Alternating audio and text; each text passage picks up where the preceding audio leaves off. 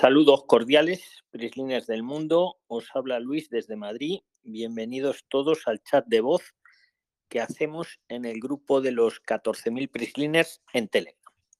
Si te interesa España, quieres integrarte en España y escuchas esto, por ejemplo, en Spotify y no estás todavía en el canal de Telegram, busca eh, debajo del enlace, te dejo la, la descripción y entra Allí estamos las 24 horas ayudándonos por escrito y todas las semanas hacemos este chat de voz para aumentar la inteligencia colectiva.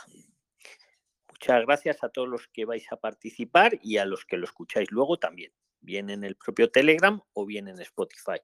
Yo sin más dilación os doy la palabra y, comenzamos la, charla, el debate entre todos. El que quiera tomar la palabra, pues que se active el audio y a los demás os ruego que lo tengáis en silencio, como haré yo, para que se escuche. Don Luis. Bien, bienvenido. Permiso, don Luis. Permiso. Demetrio de Bogotá, Colombia.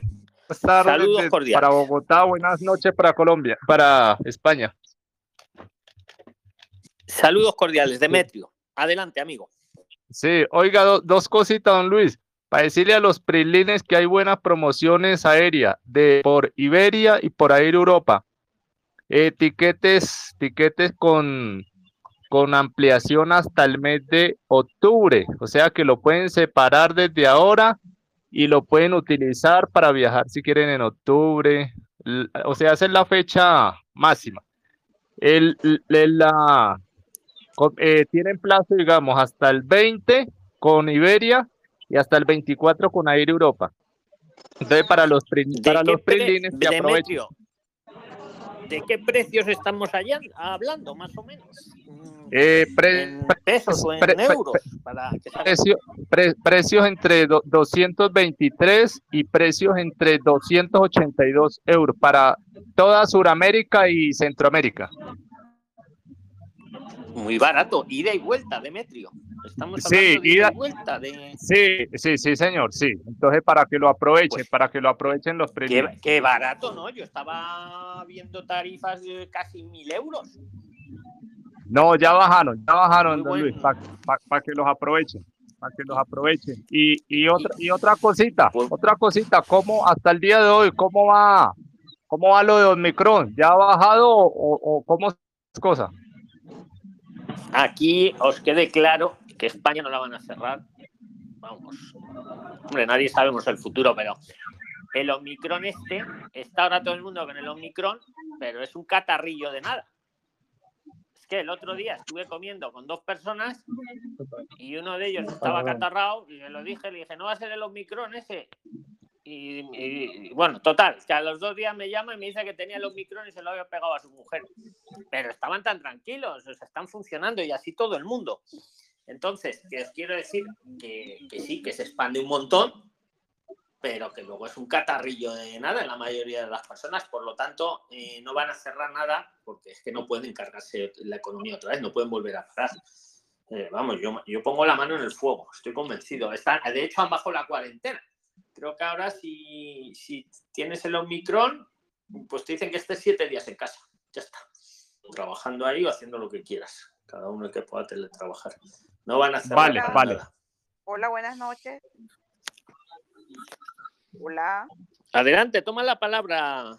Don Luis, buenas tardes. No, no, la que ha dicho buenas noches es la que ha ganado. Luego, Claudia, soy Claudia desde. por aquí. ya, ya, Claudia, pero estaba antes la, la, otra persona, aunque se la oye peor. A ver, dinos tu nombre. ¿Me escuchan? Ven. de Venezuela. ¿Me están escuchando? Sí, pero muy mal. Eh, intenta hablar alto y claro. Venga, ya no. Que ah, tenemos que aprovechar el tiempo. Y si no, si no le paso a Claudia a él. Mejor, una consulta, una, una consulta. En Ávila, en la provincia de Ávila, ¿se puede solicitar protección internacional? La protección internacional se puede pedir en cualquier provincia de España, no, no va por en unas sí, en otras no pero en Ávila se hace por, por, por solicitud electrónica o por correo o teléfono o pues llamada. a, tanto, a tanto no llego de memoria, pero en el grupo de Prislines de asilo, ahí te vienen todas las provincias, las que es por teléfono y las que es por electrónico. Ok, muchísimas gracias. Esa era mi pregunta. Un saludo. Venga, Claudia, ahora te toca ya. Vale, gracias Luis. Ya soy, soy nueva en el grupo, soy de, de Bogotá, Colombia. Anoche, por una coincidencia, encontré este grandioso grupo, es decir, que soy totalmente nueva. Me puse a hacer muchas tareas, como tú lo dices, hagan la tarea, me puse a hacer muchas tareas, pero es demasiadas tareas, muchas espectaculares, pero tengo, digamos, la duda mía es, el, yo soy No, no se vacunas, como pues A ver, se te oye, a ver, vamos por partes, Claudia. Se te oye eh, un poco mal. Entonces, yo sí que os pido a todos que tengáis el audio cerrado, excepto la que esté hablando. Y también os pido que los que toméis la palabra, por favor, unos cascos. Y si me y las preguntas que sean, o sea, lo que no vamos a hacer es la tarea por ti, Claudia. Te tendrás que ver los vídeos e informarte. Si nos has conocido hace dos días, pues tienes tarea por hacer. Pero si haces una pregunta concreta y, y eso, te la respondo. Venga. Sí, sí, Luis, era eso, que, que soy totalmente antivacunas y no, no he encontrado de pronto alguna guía respecto a, a cómo, cómo hacer para evitar ese tema o si hay algún certificado, algún, alguna, mm, como acá en Colombia, por ejemplo, que están haciendo un, un certificado para, para los antivacunas, porque pues yo no, no, no comulgo con eso. Y si a ver, esto forma- es un grupo, no es un grupo de vacunación, esto es un grupo de Sí. migrar a España. Yo te puedo dar en Sí. mi opinión personal, mi opinión personal es que yo me puse la vacuna 1, me puse la vacuna 2 y no pienso ponerme ninguna más, porque parece esto, yo qué sé, aquí quieren vacunarnos Sí. todo, todo, cada nueve meses. Pero bueno, eso es mi opinión personal. ¿Qué pasa? Que una cosa es el tema de la vacuna, si fueran vacunas que funcionan bien, pues vale, pues yo hasta yo sería, pero es que nos dijeron, no, no, en España, mira, está vacunado el 90% la- de los que estamos aquí, estamos vacunados. Y parece que no sirve para nada, porque luego sale la nueva variante y ya, no, no, ya no vale la vacuna. Y luego resulta que estás vacunado y a lo mejor... A lo mejor no vas a la UBI, no lo sé, porque eso ya nunca lo sabremos, pero, pero lo estás transmitiendo igual, lo estás transmitiendo igual a todo el mundo. Y yo me quedo alucinado. Estas Hola. son vacunas de Pichu Hola, Luis. Total. Adelante. Pero vamos, que, pero espera, que voy a responder a Claudia. No creo, a ver, ahí hay una presión entre los estados y los ciudadanos. Em, yo no soy médico ni esas cosas, pero vamos, yo las vacunas todavía las puedo entender. Podría entenderlas. Yo no soy antivacunas. Aunque ya os digo que yo no me voy a poner terceras dosis. Daniel, te silencio. Los que tengáis el micro abierto, excepto Claudia, os voy a silenciar yo. ¿Vale? Y luego cuando me acuerdo os desilencio. Total, Claudio. A mí lo que me preocupa no es la vacuna, porque cada uno será libre de ponérsela o no. A mí lo que me preocupa es el pasaporte ese que quieren implantarnos, que me parece Sí, que lo que quieren es dominarnos de una forma, o sea, vamos a ver, si yo tengo la vacuna puesta, la octava vacuna, vamos a poner que estamos en el futuro, y estoy transmitiendo el virus igual, ¿qué narices es ese pasaporte? O sea, yo puedo tener el virus encima y estar vacunado y puedo ir a un restaurante a contaminar a todo el mundo. En cambio, puedo, como le ha pasado al tenista ese, no tener, no haberme vacunado, pero no tener el virus, por lo tanto, no lo estoy transmitiendo a nadie y ese no puede pasar. O sea, parece un engañabobos. Eh, Claudia, no sé qué decirte. Aparte, cierto Total. es que los estados Sí. se pueden reservar el derecho de decir, oye, si usted no está, no tiene la cuarta vacuna, no puede usted pasar. Eso podrían hacerlo. Ahora, los Mm, europeos estamos aquí muy enfadados, porque es que nos quieren hacer como una especie de moving al que no se ponga la, la décima vacuna. eh, ¿Qué pasa? Eh, si no quiero, no me la pongo. Póngasela usted si quiere, pero yo no, que haga cada uno lo que quiera. Vosotros tenéis que andar con más cuidado, claro, porque igual nos dejan entrar si no Sí, tenéis gracias, la, la sexta vacuna, porque es que esto no creo que se quede en la tercera vacuna. Mi opinión, insisto, esto es mi opinión personal. No, ¿eh? no llegan a la quinceava. Esto en, en Israel creo que están ya con la cuarta. llegan a la Y, quinceava. y, claro, y los gobiernos han comprado, por lo visto, vacunas para no sé cuántos años. Y yo me puse la primera y me puse la segunda, y con la segunda me dieron unos picores, pero bueno, eran soportables. Ahora ya se me están pasando los picores. Pero es que si me dices, te pones la vacuna y ya no lo coges y ya no lo transmites, pues vale, pero es que son vacunas que, que lo transmites No, igual. Y mi hermana No, sí. y su familia, o sea, lo he visto en primera persona, su marido y sus dos hijos, los cuatro con las dos dosis, lo han pasado. Y no lo han pasado muy bien. No han, no han ido a la Olubi, pero no lo han pasado muy bien. Hay quien me dice, no, pero a lo mejor si no hubiera sido por la vacuna habrían ido a la UBI. Pues no lo sé. Pues no lo sé, claro. Eso ya no lo puedo saber. Pero vamos, ya que cada uno haga lo que quiera, yo, de verdad, esto no es un grupo de medicina nada. Eh, pero bueno, podemos hablar de todo y dar la opinión. Si alguien quiere defender las vacunas, pues puede tomar la palabra ahora mismo. Adelante, venga. Es que, mi pregunta, Luis, perdóname. Mi, pregunta, Luis, me perdona, era, era que, que, yo, puedo, yo quiero irme para España y con mi familia, con mi grupo familiar, y escuché el tema de un, de un, de un pueblo donde, donde aceptan la familia y que le colaboran a uno mucho en el sentido de una casa y de, de trabajo y todo eso.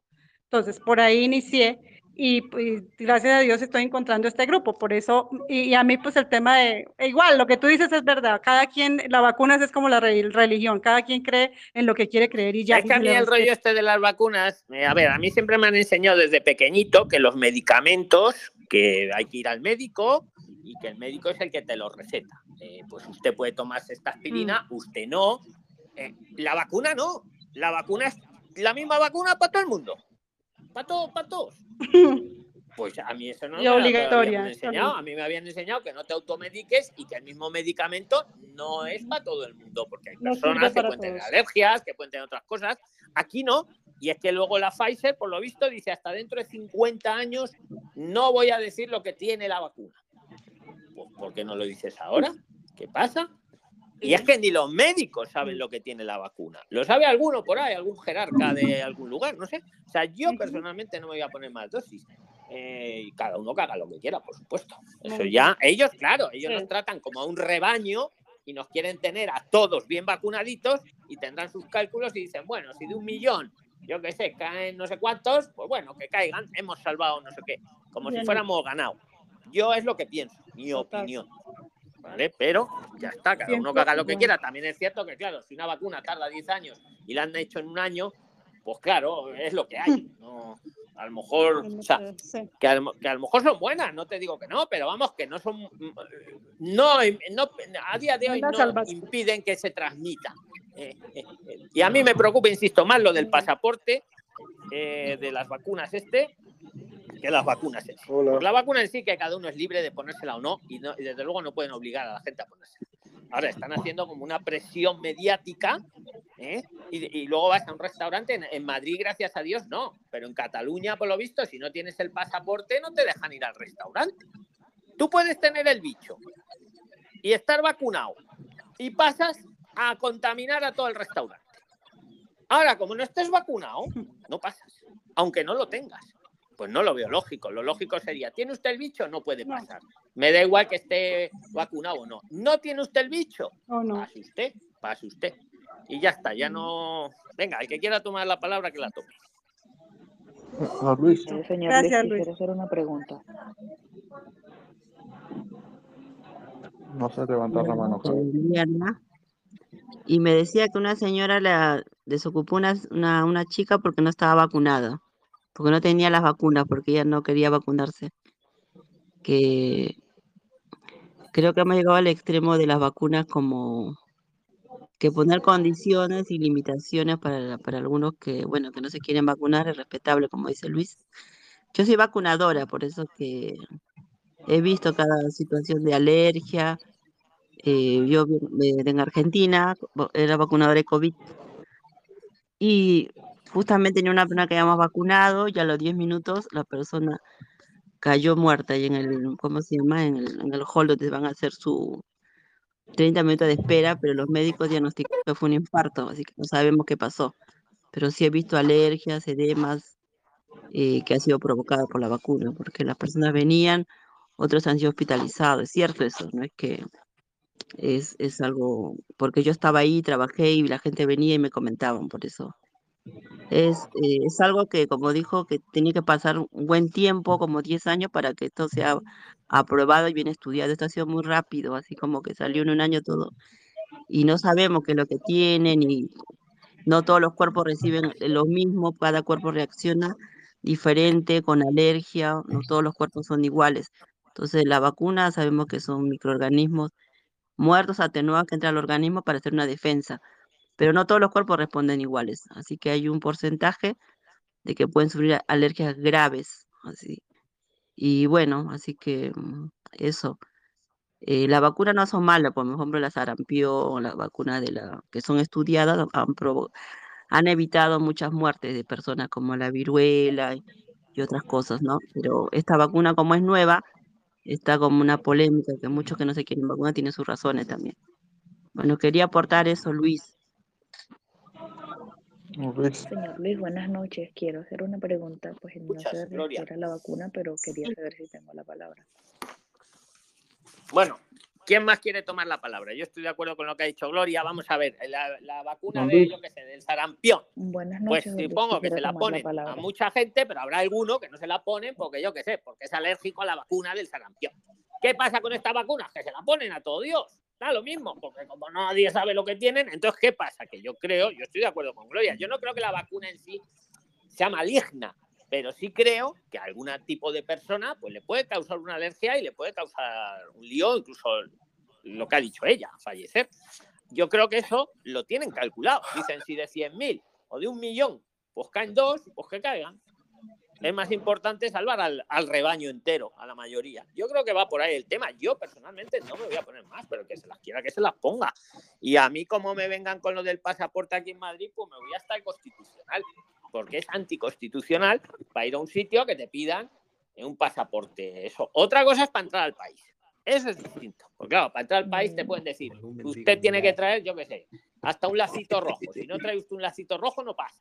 Eso puede pasar, que es lo que le ha pasado al tenista este ahí en Australia, ¿no? O sea, eso es otra cosa, pero ya cuando uno es ciudadano no pueden, es anticonstitucional. Venga, ¿quién más quiere tomar la palabra del tema que, que, abra el micro y la tome directamente? Bienvenidos todos, ¿eh? los que os estáis incorporando.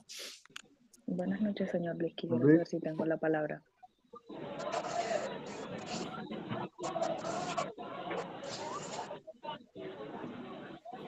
Don Luis, tengo una consulta. Buenas noches. La verdad que la tome, que la tome directamente y hable. Venga. Buenas noches, don Luis. Es que tengo, tenemos acá una inquietud. El día, eh, nosotros llevamos alrededor de 15 días acá ya en Madrid. Eh, pues logramos conseguir la cita en la comisaría de Aquiles 2. Pero a ver, lo primero, el que esté hablando, que diga su nombre, para que sepamos quién es. Ah, hola, don Luis, ¿cómo está? Con Edinson Peña, ¿cómo está? Ya habíamos hablado hace unos días de Colombia. Vale, pero ¿qué usuario tienes aquí, Edison?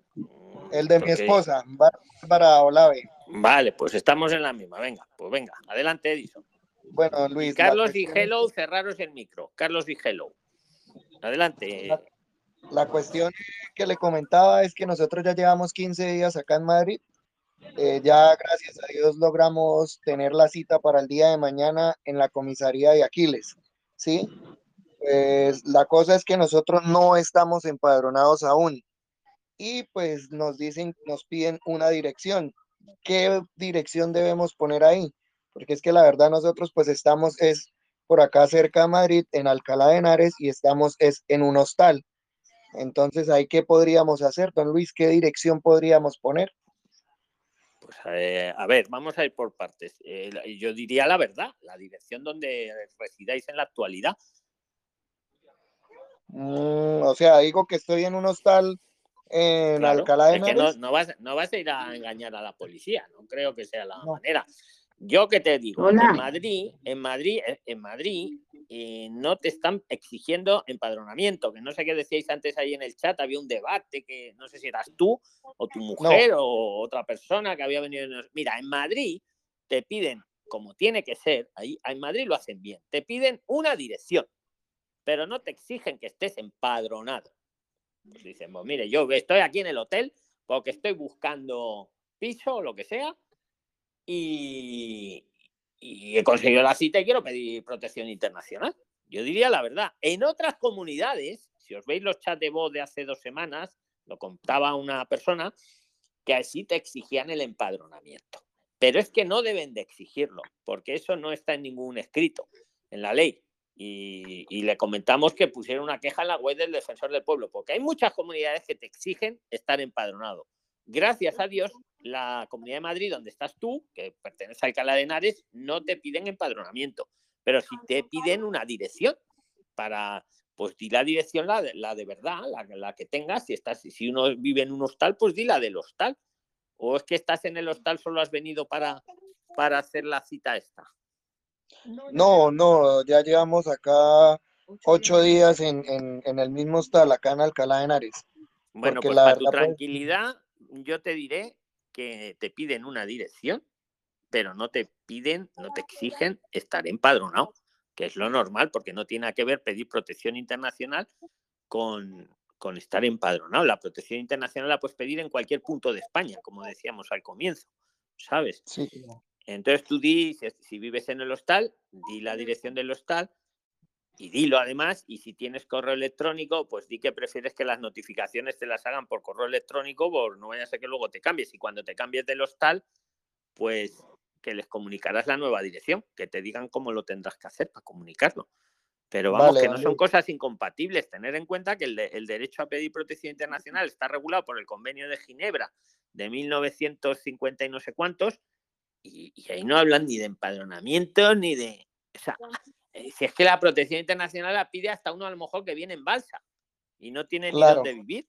O sea, de verdad, no, Vale, otra, cosas, otra cosa es para el tema sanitario ahí sí, a lo mejor ahí, sí, ya piden el empadronamiento, pero, pero para esto no, para, aquí no. Te van a pedir una dirección, pero no tengas miedo a decir la, la del hostal y lo que ocurre y ya está.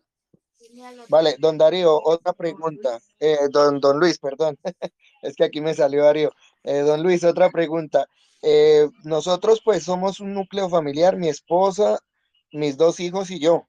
Sí, somos casados, nos o sea, hemos sacado una sola cita porque ahí en, directamente en la página dice que cuando es un núcleo familiar es una sola cita, pero hemos escuchado en el grupo que muchas personas han ido a la cita, que son núcleos familiares y se la, o sea, que es, les dicen que es una cita por persona.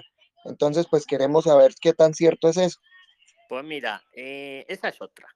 Es que de verdad, escucharon los chats de voz por vuestro interés. Este chat de voz lo estamos haciendo ahora mismo en vivo y tal como se hace, sin ningún tipo de edición ni de cambio, se va a subir a Telegram, se va a subir a Spotify porque tiene, tendrá información valiosa.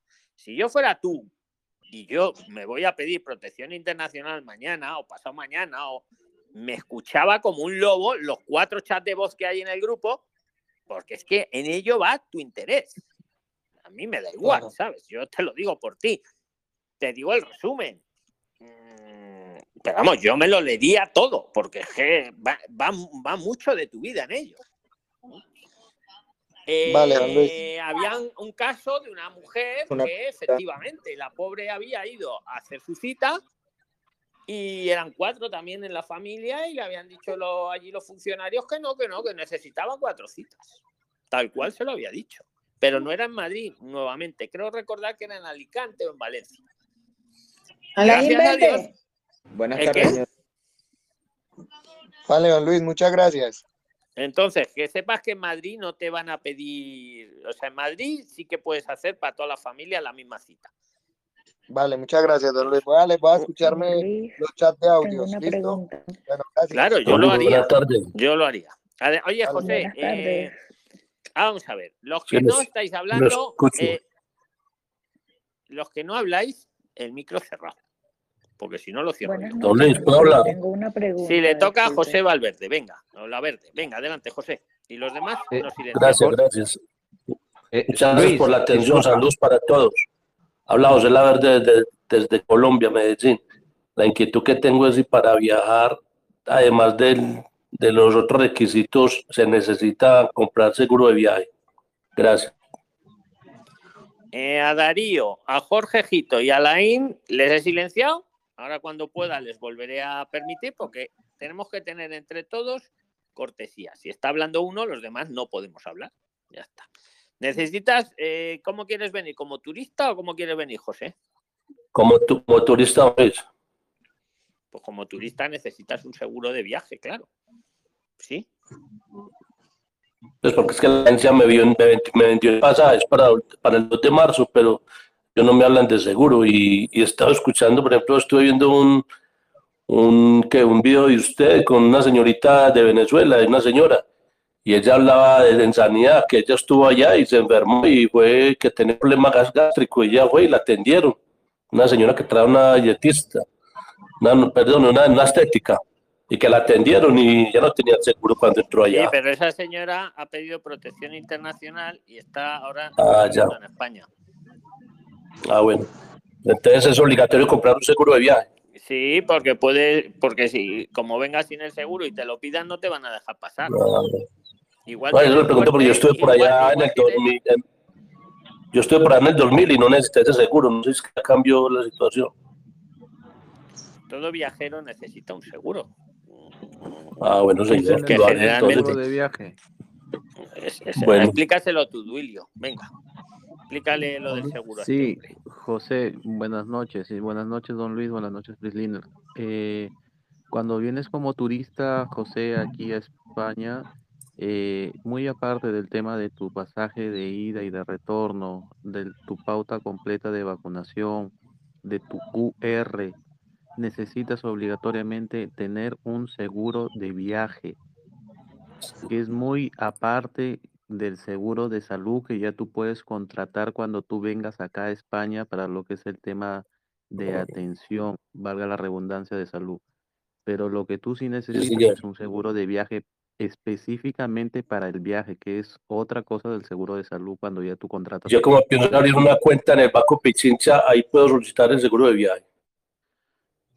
Eh, en el banco Pichincha, no sé si exactamente en los bancos venderán ese tipo de seguros de viaje. Yo hasta donde sé, generalmente en la misma página de la aerolínea que tú contratas, eh, cuelgan, digamos, esas ofertas de seguro de viaje o en el en otro caso, en una agencia de viajes. Pero la verdad que no te sabría decir con exactitud si en un banco, creo que no. vendan Permiso, ese tipo de seguros. permiso, permiso, y le interrumpo. Sí, si abre una cuenta se lo da al banco. Si abre una cuenta le da la, le da ese seguro. Así, así me- yo lo hice y me lo dieron. Hágalo así. Ah, bueno. Ah, en qué bien. Yo le quedo muy agradecido. Ah, bueno, vale. Muchas gracias para ahí todos, sí- estén súper bien. Porque en el banco tenemos ese seguro de viaje, bueno, en el caso de tu país de Colombia sí lo hacen, pero en el caso de, de Perú, yo que co- no conozco que un banco venda ese tipo de seguros de viaje. Bueno, Entonces, por su atención, súper agradecido. Vale, Buenas gracias. noches, señor. Luis. Palabra. Tengo una pregunta, por favor. Eh, Luis, Buenas noches. bueno, te quería Eh, Luis, comentar- disculpa. Es que hay una chica que está hace rato, disculpen, pero está hace rato. Buenas noches, tengo una pregunta. Buenas noches, tengo una pregunta. Pues Chica, hable haga, fuerte y haga la pregunta. Esto es dinámico. Yo soy una persona dinámica y yo. Esto es dinámico. Yo, aquí el que está hablando, está hablando y los demás nos callamos. Cuando acaba de hablar el que está hablando, en este caso José Laverde y Duilio, el primero que tome la palabra, pues que la tome, pero que no diga que tiene una pregunta. Todos tenemos la pregunta. Pues, pues habla la de la pregunta. Venga, adelante. Sí, bueno, me disculpa, lo que sucede es que, como dice usted, quería eh, respetar la palabra de los que estaban en ese momento. Y bueno, nosotros, eh, buenas noches, primero que todo, Prisliner y señor Luis, mi esposo. Eh, nosotros somos venezolanos, pero mi esposo tiene nacionalidad colombiana. Eh, él entró aquí a Colombia, perdón, a España con el pasaporte colombiano. Tengo entendido una información que dieron en el grupo que se puede aquí hacer los trámites con el pasaporte venezolano así esté vencido. Mi pregunta es, nosotros vamos a pedir protección internacional, aunque no le hayan em, sellado el pasaporte venezolano, como le comenté, entró con el colombiano, ¿me sirve para este trámite? No tengo Sí, ningún veo que no has visto el- los vídeos. Pon Prislin asilo y verás que hay cuatro o cinco vídeos. Yo si fuera a pedir asilo lo haría. Y, pero vamos, la respuesta es que sí. Aunque hayas entrado con el pasaporte colombiano, puedes usar el pasaporte venezolano, aunque esté sin sellar en España, incluso aunque esté caducado para cualquier tipo de trámite, entre los que se incluye eh, pedir la protección internacional. No pasaría nada. Muchísimas gracias, muy amable. Venga. Buenas Venga, tardes. el siguiente que la pregunta que, El ha- ganado que ha dicho no, no, no, ha ganado el que ha dicho buenas tardes. Que ha sido Yo, un Luis, microsegundo antes le ¿Quién ha sido el de las buenas tardes? Ese ha ganado. Señor Luis Darío de Colombia. Adelante, Luis, Darío. la consulta es la siguiente. Si a uno Y le estar niega- atentos cuando acabe Darío, el primero que tome la palabra es el que habrá ganado. Adelante, Darío. eh, cuando le niegan, si le niegan a uno la, la solicitud del asilo, sí, como tal, y uno, uno puede pedir nuevamente, eh, puede pedir de pronto por arraigo laboral o arraigo social después y no se lo niegan, o simplemente porque le negaron la, eh, la solicitud, la solicitud de asilo, ya le negarían el re- las, eh, las demás solicitudes que haga. No, no sería por eso. En todo caso, lo que puede ocurrir es que para pedir las otras solicitudes tienes que estar regular. Y si te deniegan el asilo y no lo recurres, te quedas irregular. Y al estar irregular no puedes pedir las otras. No te las aceptan el trámite. Ah, ok, Darío. perfecto. Habría una posibilidad que es, si te deniegan el asilo, lo recurres y, y mientras lo estás recurriendo pides un, un arraigo, por ejemplo, y lo que pasa que hay algunos arraigos que te piden, que te piden que renuncies a la protección internacional. Por ahí sería un poquito el camino. Ok, perfecto. Pero que no sepas que por pedir a protección internacional y te la denieguen, ya luego no. Lo que, lo que puede ocurrir es eso, que al quedarte irregular, una persona irregular, bueno, salvo que hablemos de arraigo social, ahí sí, que ya... Nah, Mira, la respuesta es que no te preocupes por eso, que puedes, podría ser, ¿no? Porque estoy pensando ahora que para los arraigos puedes estar irregular, tanto el laboral como el, el social. O sea que, ¿tú cuánto tiempo llevas en España, más o menos, Darío? No, yo en España voy, pa- para España voy ahora en, en junio. Ah, vale, estás planificando. Vale, Estoy planificando viajar en junio, pues pedir asilo. Bueno, Eh, pues, pero- vale, te entiendo. Eh, Mira, si pides, a- sí que lo sepáis todos, la respuesta es que no pasaría nada. No pasaría nada. ¿Vale? O sea, yo pido asilo, me lo deniegan, me lo deniegan, me quedo irregular.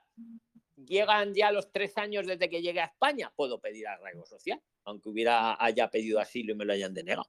Y el laboral lo mismo, serían dos años. Pido asilo, me lo deniegan, no lo recurro, me quedo irregular, pero he trabajado seis meses en- cuando pude y llevo dos años. Pues sí, o sea que me corrijo a mí mismo y sí, Darío, no pasaría nada. Venga, el que gane ahora. Venga, ¿quién gana? Hola, buenas noches. Aló. Don Dari- Aló, buenas. El de la buena, ha ganado el de las buenas noches, venga. Sí, Hola, eh, buena- Eh, ¿Me, me- me escucha?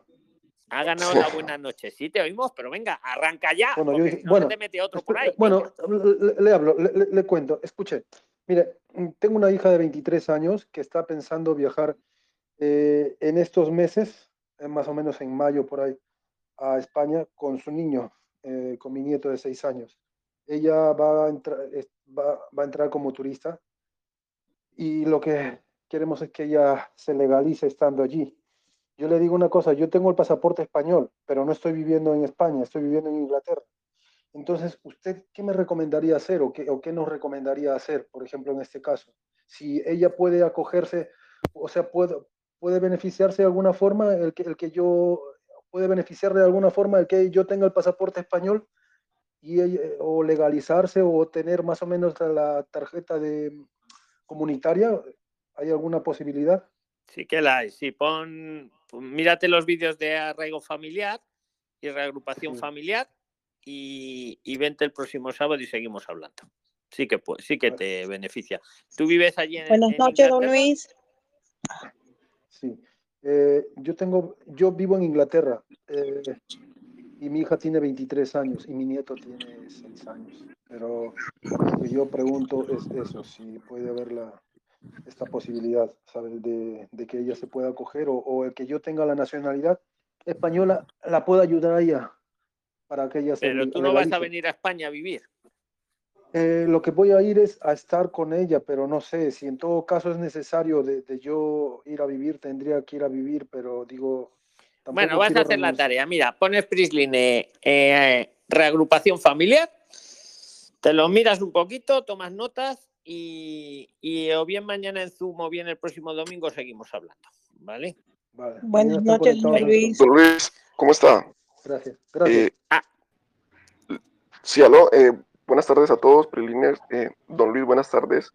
Bueno, yo tengo una consulta con relación al, al tiempo de pasaporte al salir de mi país, ¿ya? Pues Dicen venga, seis meses, dice que son seis meses como mínimo y algunas personas dicen que son tres meses. El, el vencimiento. Entonces, qui- quisiera saber eso. Yo salgo en febrero de, de Chile con, con mi pasaporte colombiano y, y mi pasaporte se vence en julio. Entonces, la pregunta es si hay algún problema si mi pasaporte tiene cinco días de, perdón, tiene cinco meses para que se venza después de salir de España, que son 15 días que voy a estar. Te piden que el pasaporte, si no me falla la memoria, eh, que tenga una vigencia de tres meses desde que tienes previsto irte de España. Y si alguien tiene mayor información de esto, que tome ahora la palabra o calle para siempre. Luis, yo creo que les puedo colaborar. Mira, el tema del pasaporte, si ya está próximo a vencerte, es mejor que saques uno nuevo y cargues los dos. Es mejor que hagas la inversión de un pasaporte nuevo, que lo renueves y cargues los dos, para que no se te venza cuando estés allá y tengas que empezar el trámite desde allá, que va a ser un poco más engorroso. Espero me haya hecho entender. Eh, Claudia, Oh. ¿qué, qué opinas, William? Ok, muchas gracias. Ahí hay que más, más claro. Sí. Gracias. Yo también Hola, haría lo hola, mismo, Claudia. Luis. Buenas noches, don Luis. Le Buenas saluda noches. Gisela de Ecuador.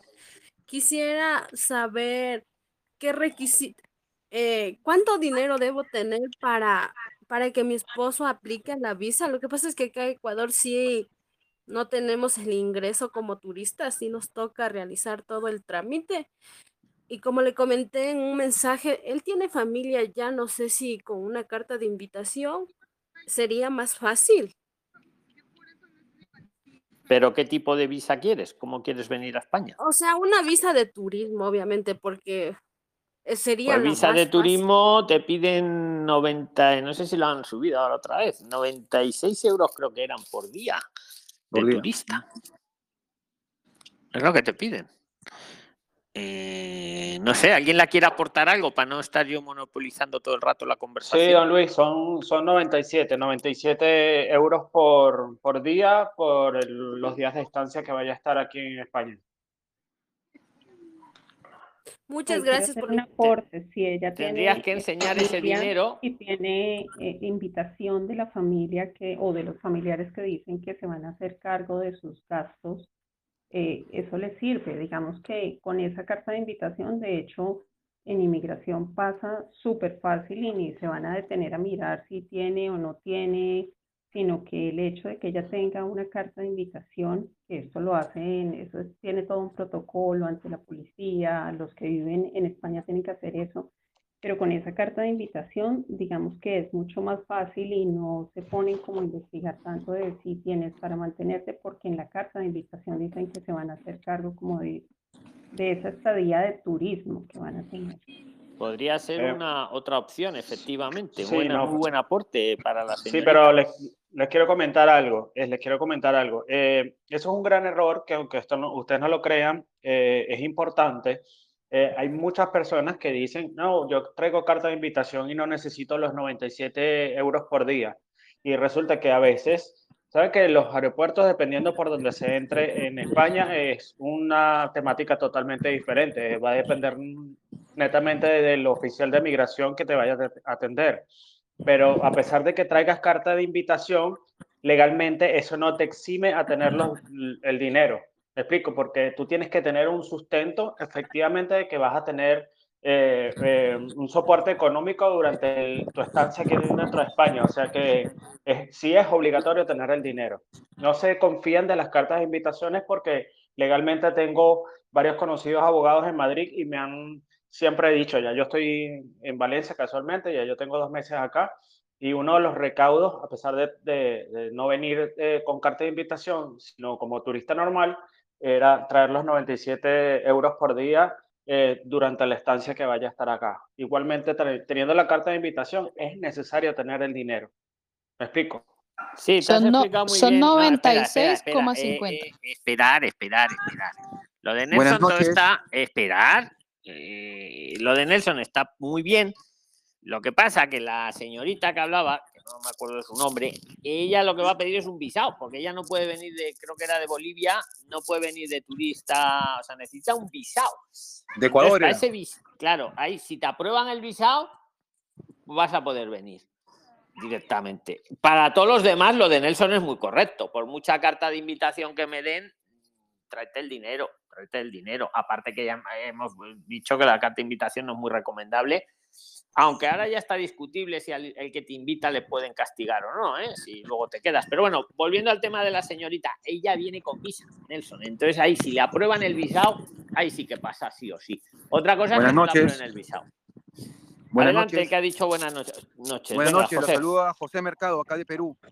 Este, mire, eh, tengo la intención de querer este, viajar a España y, eh, como, como turista y estando allá, tramitar la estancia por estudios. Lo que quiero saber es si alguien me puede ayudar este, diciéndome este, en, qué curso me puedo, me puedo matricular este, este, y, y qué documentos debo llevar para que me acepten las, las instituciones estas este, educativas y no perder el tiempo y hacerlo lo más pronto posible, esta estancia, ¿no? Pues aquí no te vamos a, aquí te vamos a dar las herramientas. Mm, Pon Prislin Studios, te ves los vídeos que hemos hecho sobre el tema, te metes luego en Telegram, pides enla- el enlace del grupo de estudios y ahí tienes un buscador de centros. José, Ya, hay que hacer la tarea. Claro. Bueno, ah, eh, eh, permiso, mm, buenas noches. Eh, Gis, la chica que estaba solicitando información para el visado Schengen. Liz, eh, algo que está funcionando y podrías intentarlo, están comprando para el visado de turismo de estos países que necesitan eh, visado Schengen, están comprando paquetes turísticos, pero realmente son paquetes turísticos como el Camino de Santiago, que son paquetes de una semana, de 15 días, y en comprando el paquete turístico que incluye todo, em, está funcionando con, estas, con estos consulados que son un poquito rigurosos a la hora de pedir. Entonces podrías intentar por ese camino. Muy buen aporte. Hola, el paquete Luis. turístico Buen- ya lleva, ya todo, es buen aporte también, claro. Sí, sí. Venga, a ver, César, ¿qué le tal? toca. Colombia. ¿Cómo está, don Le Luis? ¿Cómo toca a? César, que ha ganado César. Venga, César. Muy bien, don Luis. Bueno, eh, mi nombre es César, soy de Colombia.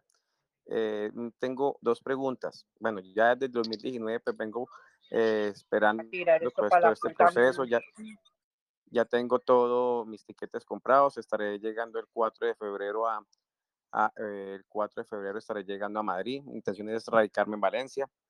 Tengo algunos conocidos allá. Y pues mis preguntas claras son las siguientes. Una, eh, yo me iría en febrero, mi esposa y mi hija estarían llegando entre abril y mayo.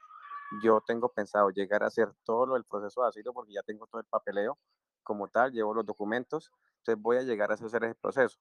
Eh, la pregunta es, cuando mi hija y mi esposa lleguen, ¿tengo que incluirlas dentro de ese proceso? ¿Deben pedir ya asilos por, asilo por aparte? ¿O qué deben hacer ahí? Y la otra pregunta es, eh, mi hija tiene 13 años, es menor de edad, lógicamente, eh, ¿cómo sería el proceso para que ella pueda salir de aquí, del país, para yo poderle hacer la carta de salida, el permiso de salida? Pues a la primera pregunta, tú haces el, a- el proceso de asilo, lo pides tú, de protección internacional, y luego cuando llega el resto de tu familia, pues lo piden ellos, pero les añadirán al- a tu expediente, que es lo lógico. ¿Vale? Y respecto a la hija que puede viajar con 13 años estando tú ya aquí, eh, le tienes que dejar una autorización a la mamá, mm, unos poderes, pues como que la autorizas a que, a que pueda viajar. Si alguien le quiere aportar algo a César de las dos preguntas, que tome ahora la Luis. palabra o calle para siempre. César. De las dos preguntas, Luis, ¿eh? Eh, Luis, buenas yo le tardes. puedo Eh, aportar, César, yo le puedo aportar.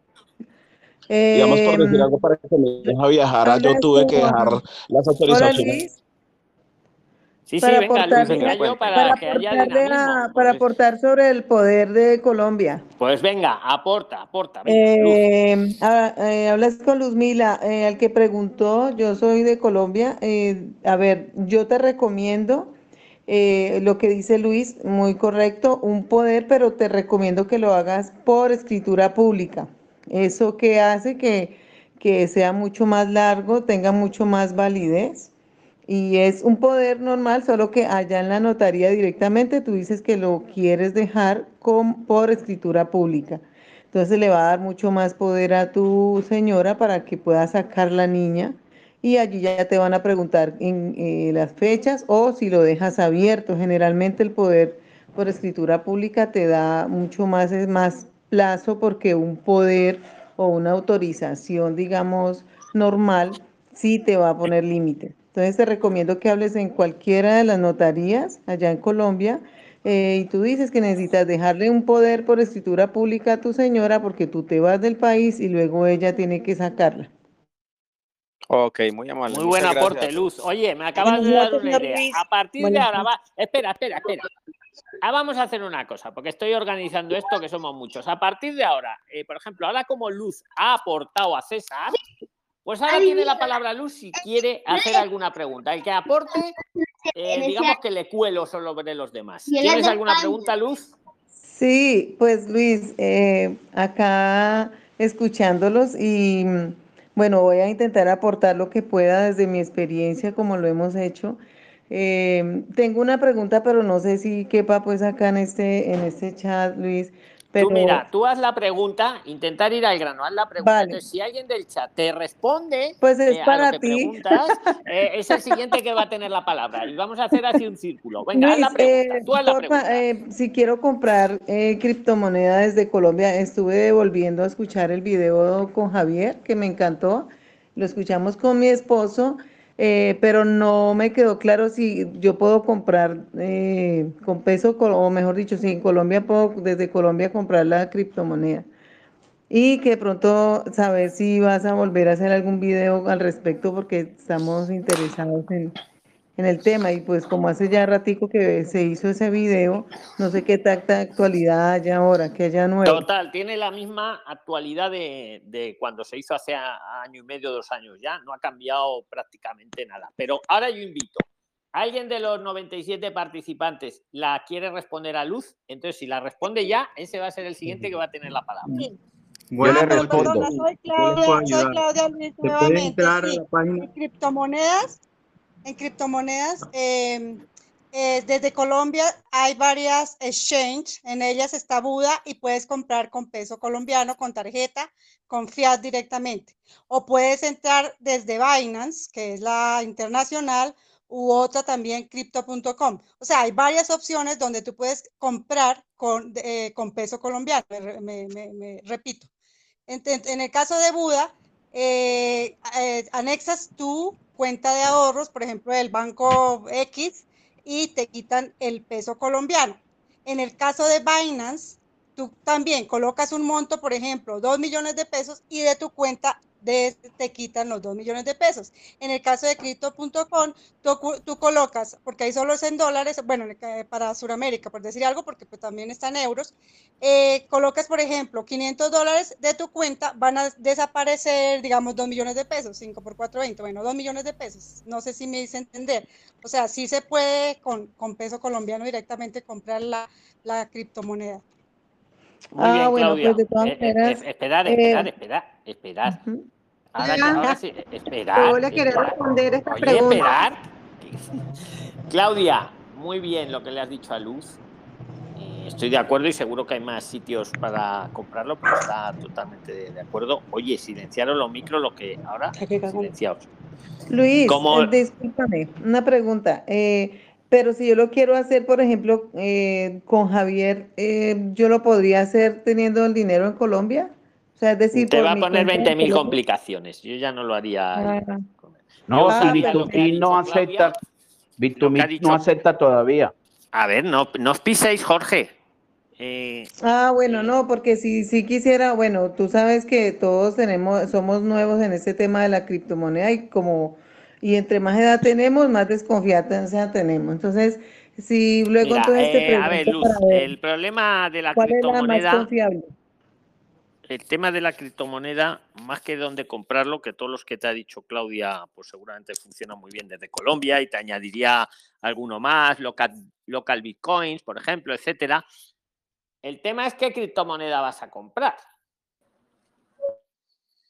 Porque está el Bitcoin y luego están lo que se llaman las altcoins y, y ahí está. Ahí, ahí te lo dejo en la mesa. Yo quiero comprar la que tú, la que tú tienes, pero no recuerdo cuál es. Luego lo miro entonces. Bitcoin. Es que- Claudia, adelante, que te toca porque has aportado. No, que me río porque, pues nada, mire, para principiantes, y yo sé que, que Luis tiene esa, también ese pensamiento, cuando, cuando alguien empieza en ese tema de criptomonedas, es mejor que vaya a la fija. ¿Y cuál es la fija? Bitcoin. Sí, que empiece con Bitcoin, pero ante todo, como, como hacemos aquí en, nuestro grupo, es hacer la tarea. Por favor, investiguen muchos videos porque de los 10.000 proyectos hay 9.000 que son scam que están tratando, es, que son es. que son, que son dados ahí aparecidas, que es. están robando miles y miles de personas. Entonces, mira, Correcto. si Y que poquito- eh, exactamente, exactamente. Y todos esos acaban perdiendo dinero, porque la pregunta es, ¿qué tal va el tema de las criptomonedas? Pues mira, mm, es como si me preguntas, ¿qué, va el ¿qué tal va, Luis, el tema de la bolsa? Pues, pues es que es tan amplio la pregunta. No es lo mismo el que compra oro, oro físico, y lo guarda y se espera unos años porque va a subir sí o sí, que el que compra acciones de Apple, las vende, de Facebook, las vende, las compra, las vende, que el 80% acaba perdiendo el dinero. Hola Luis, buenas tardes, saludo Argentina. Eh, ¿Vas a hablar de algo de lo que estamos hablando ahora mismo, Guillermo? Exactamente, quería darles un consejo. Pues venga, con aporta, respecto venga. Con respecto a las criptomonedas, yo diría que lo lleven en un stablecoin como si fuese DICE, euros o USDT o BUS. Pero vamos, pero escucha, Guillermo, si Luz lo que quiere es para ganar dinero, esa es otra buena pregunta, lo que has dicho. Eh, Luz, si quieres para guardar el dinero, estoy de acuerdo con Guillermo. Una, una, una stable coin, que un dólar es un DAI un- y ya está. Sí, es para Pero guardar. si lo que quieres es enriquecerte, si lo que quieres es protegerte de la inflación, yo no te recomendaría una stablecoin, porque una stablecoin, un dólar va a ser siempre la stablecoin. No, está bien, pero estamos sufriendo un temita con el tema de Bitcoin que puede llegar a retroceder unos 4.000 a 7.000 dólares y no sería el momento para invertir en este momento. Guillermo, eso. Guillermo eh, quiere tradear. Él es de los que compran, venden cuando sube, luego vuelven a comprar cuando baja. Eso para igual, uno que sabe, para un profesional, pues muy bien. Sí. Pero para uno que no sabe, mm, muy peligroso. mi consejo de que en este momento no estén comprando algo que se pueda. Pues yo daría el consejo contrario, Guillermo. El Bitcoin, el Bitcoin sí o sí va a subir, sí o sí. Ahora es un buen momento para comprarlo, precisamente cuando está a 40.000, no cuando está a Claro. 60.000. Pero bueno, Claro. el Sí, mejor yo consejo, opino- mira, Yo también opino lo mismo porque se compra cuando baja para que tengas nervios de acero y esperar a que suba. Tú no puedes agarrar y decir, oye, estoy ahora en un momento de compra en 40 y de repente ves que baja a 39 y ya lo quieres vender. Así Yo no lo voy a funciona, porque- comprar, no, yo me voy a esperar cuando esté a 100.000. Cuando esté a 100.000 dólares, ahí lo voy a comprar. Pues yo Ah. creo que es mejor comprarlo cuando está bajito, no sé. Exacto. Pero ojo, comprarlo, luz, para quedármelo. O sea, lo primero que tenéis que diferenciar, yo voy a comprar Bitcoin o lo que sea, o oro o plata, para que nos entendamos, para luego venderlo, o voy a comprar oro, plata, Bitcoin para preservar mis ahorros y a largo plazo se revalorice. Porque No, si tú Luis, te la compras un lingote de oro a- para idea es venderlo que- dentro de dos meses, pues No, la idea, distinto. la idea es que, la idea es que eh, poder ahorrar, es decir, lo que hablábamos en el video que hiciste de criptomoneda o del Bitcoin. Pues mira, te voy a es- dar un truco, que no es un truco, una manera para el que quiera ahorrar y se proteja de las subidas y las bajadas. Lo mejor es tú, cada uno con su presupuesto, Pues mira, yo por ejemplo, yo qué sé, todos los meses me voy a comprar, yo qué sé, 100 dólares o 100 euros en Bitcoin o en oro, me da igual. Todos los meses, el día uno de cada mes, a mí me da igual si está subido, si ha bajado o si está en medio. Yo todos los meses invierto pues 100 euros, por ejemplo, que es lo que ahorro. Me los paso a oro. Todos los meses 100 euros. Y no miro si sube o si baja. Quien dice 100 euros puede decir 50 euros o puede decir 1000 euros, cada uno según su, su capacidad. Y no miro si sube y se baja. Y dentro de cuatro años vas a ver si la inversión ha rentado o no ha rentado.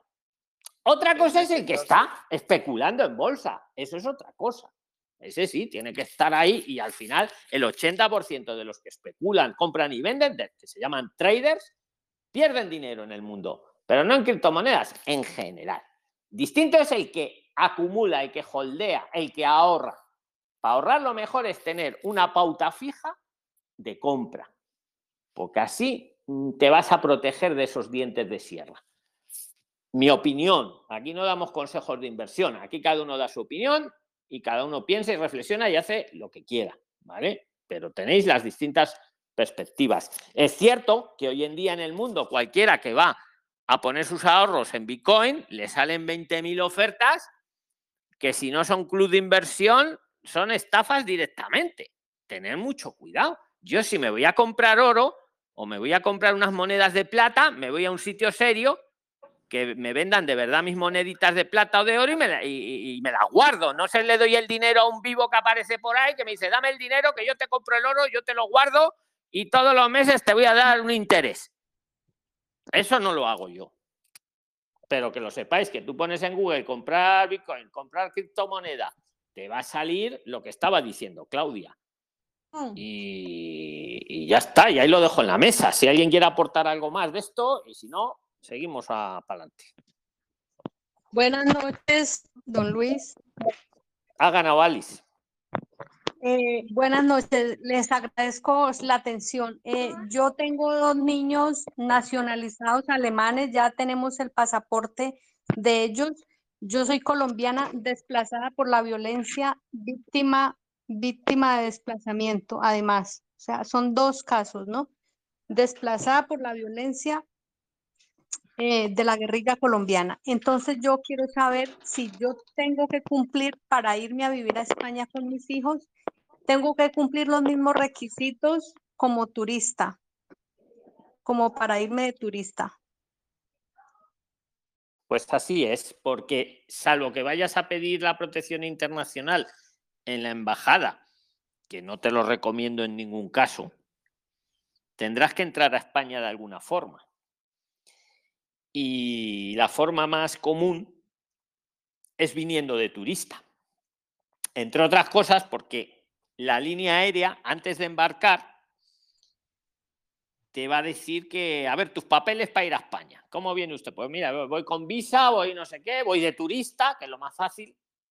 Si no le muestras una de esas maneras, no te va a dejar embarcar. Y si le dices, no, es que yo voy a España a pedir asilo, no te va a dejar embarcar. Repregúntame. Ok, bueno. Buenas Eh, noches, señor Luis. ¿Me, me explico o no me he explicado? ¿No Sí, ¿Me he sí. explicado? Lo digo por lo que tengo derecho a, a- a una tarjeta de residente por cinco años, por los niños que son nacionalizados alemanes. Ah, bueno, Pero es que empieza por niños- ahí, claro, esa es otra. Sí, por ahí vale. ¿Alguien le quiere aportar algo a Alice de lo que está preguntando? Que tome la palabra y, y luego se queda. Ven. Sí, Luis, Alice, tú tienes que cumplir primero el trámite de familiar de alemán, de acuerdo a las leyes alemanas. Luego que te hagas residente de familiar alemán en Alemania, me imagino que hay unos términos, no los conozco, así como los hay en España, luego puedes vivir como residente familiar comunitario en toda eh, eh, la Unión Europea. Pero antes de eso, debes cumplir el trámite en Alemania. En Europa, en. Alemania. Los niños son alemanes y Sí, supongo pero que Alemania tiene un, supongo que Alemania tiene un proceso para que esos niños te reconozcan a ti como familiar de ellos en Alemania, porque la nacionalidad es alemana. Luego que tú tengas ese reconocimiento de familiar de, de ciudadano alemán, tú puedes moverte como eh, residente comunitario por todo el espacio de la Unión Europea, pero antes de eso hay que hacer el trámite en Alemania. ¿Me explico? Igual que un español, pues reconoce a sus familiares y ese español puede vivir en cualquier país de la Unión Europea con sus familiares, pero previamente reconociéndolos como familiares de español. ¿Me explico? Sí, claro que sí.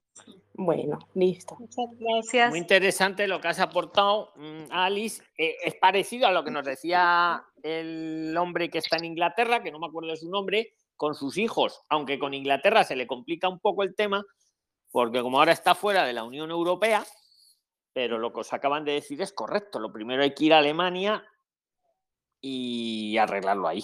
Y luego ya te vienen para España los niños. Y, el, y, y al de Inglaterra, pues no sé decirle, porque como está fuera de la Unión Europea ahora mm, el Reino Unido. Venga, ¿quién toma la palabra? Eh, yo quiero hacer una consulta, señor Luis, rapidito. Ha ganado Nelson por lo bien que se te oye. Venga, adelante. Vale, Nelson. muchas gracias. Muchas gracias a todos. Bueno, yo vengo de Venezuela. Saludo a mis paisanos venezolanos desde Valencia. Eh, don Luis, yo quería hacerle una consulta muy puntual. Eh, yo llegué aquí la última semana del mes de noviembre. Eh, nosotros mandamos un correo electrónico a la policía local. Ya nosotros, gracias a Dios, estamos empadronados acá, pero todavía no hemos tenido respuesta vía correo electrónico de la policía con respecto a nuestra primera cita de asilo. Eh, no sé si hay algún otro compatriota venezolano aquí en el grupo que me esté escuchando y que sea de Valencia, eh, que esté en la misma situación y que todavía no haya tenido ese feedback, me explico, de, de parte de la policía de aquí de Valencia o del ayuntamiento, o creo que es de extranjería realmente quien se encarga de eso, eh, y ver qué es la recomendación que nos hacen, porque somos mi pareja y yo que estamos acá, mandamos ese correo, pero nos agarró ¿Hace cuánto, diciembre. lo, ¿Hace cuánto lo mandasteis, Nelson, el correo? Eh, ya tiene, ya es con esta semana va a cumplir tres, va a cumplir tres semanas ya.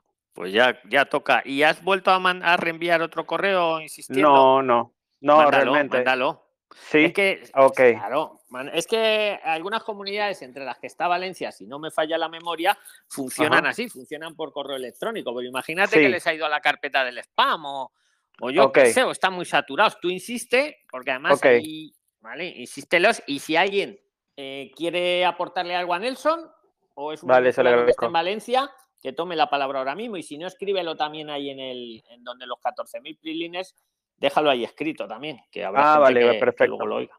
¿Vale? De verdad que muchísimas gracias. Dale un saludo. Buenas noches, señor Luis. Pero ha ganado yo, ha ganado yo. Venga, yo, Yo, y luego va yo. Marley. Jordani, yo. Yo. Yo os leo como ponéis ahí. Ahí pone yo. Venga, adelante, Hola, Jordani. hola. eh, quería hacer una consulta. Eh, yo eh, tengo la condición de refugio, o sea, me la han concedido por, por cinco años. Entonces mi pregunta es la siguiente. Ahora mi abogada me ha escrito y me ha dicho que también salió la resolución de arraigo laboral.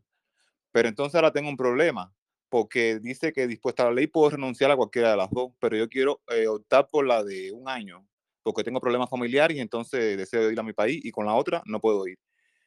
Pero ya yo tengo eh, el pasaporte mío de origen, me lo, quitó, eh, me lo quitaron en asilo y me han dado un documento de viaje de, de refugiado. Entonces ahora no sé por cómo yo voy a, a solicitar la otra tarjeta de un año si no tengo documento. Lo que tengo es un resguardo que me da asilo como que tiene mi documento de origen, o sea, el documento de viaje. ¿Cuándo pediste el asilo que te quitaron el pasaporte? Eso hace ya mucho que no lo quitan. No, ah, ah, eh, no, no, no están quitando. eh, El problema me lo quitaron cuando me concedieron la concesión. O sea, yo tenía mi pasaporte normal, pero ahora fui en, en agosto y me dijeron que mi resolución había salido favorable. Entonces, me quitaron el documento. Y, me, y entonces me citaron para otro día y me dieron un documento de viaje. Sí, Luis, a él ya le dieron el refugio y cuando le dan el refugio le dan un pasaporte de refugiado, pero no puede ir a su país. Yo no sé cómo, no sé cómo hacer ahora con dos resoluciones favorables, no tengo idea. ¿Y, y tu abogada qué te dice yo? Que sí, que perfectamente se puede renunciar, pero el problema no es ese. El problema es que cuando yo vaya a la cita de la huella de la, de la arraigo laboral, me piden un documento. Y yo, el documento que yo tengo es el otro, del asilo. Tendrías sé si- que. Claro, el arraigo laboral lo tienes ya concedido, ¿no? Ya Sí tengo, sí. ya tengo la resolución y todo en mi poder. Claro, pues si lo tienes, yo lo que yo haría, me iría a los de asilo a que me de- decir, mire, renuncio, quédese usted su pasaporte de refugiado y deme el mío. Y, y ya con el mío me iría luego a hacer lo del arraigo laboral. ¿Y usted cree que me lo den? Hombre, claro, estás tú por encima. Tú eres el que ha pedido el refugio. Te han dado el refugio. Pero ahora dices, ya no quiero el refugio. Esto es como lo de las vacunas. No te pueden obligar a, a quedarte refugiado.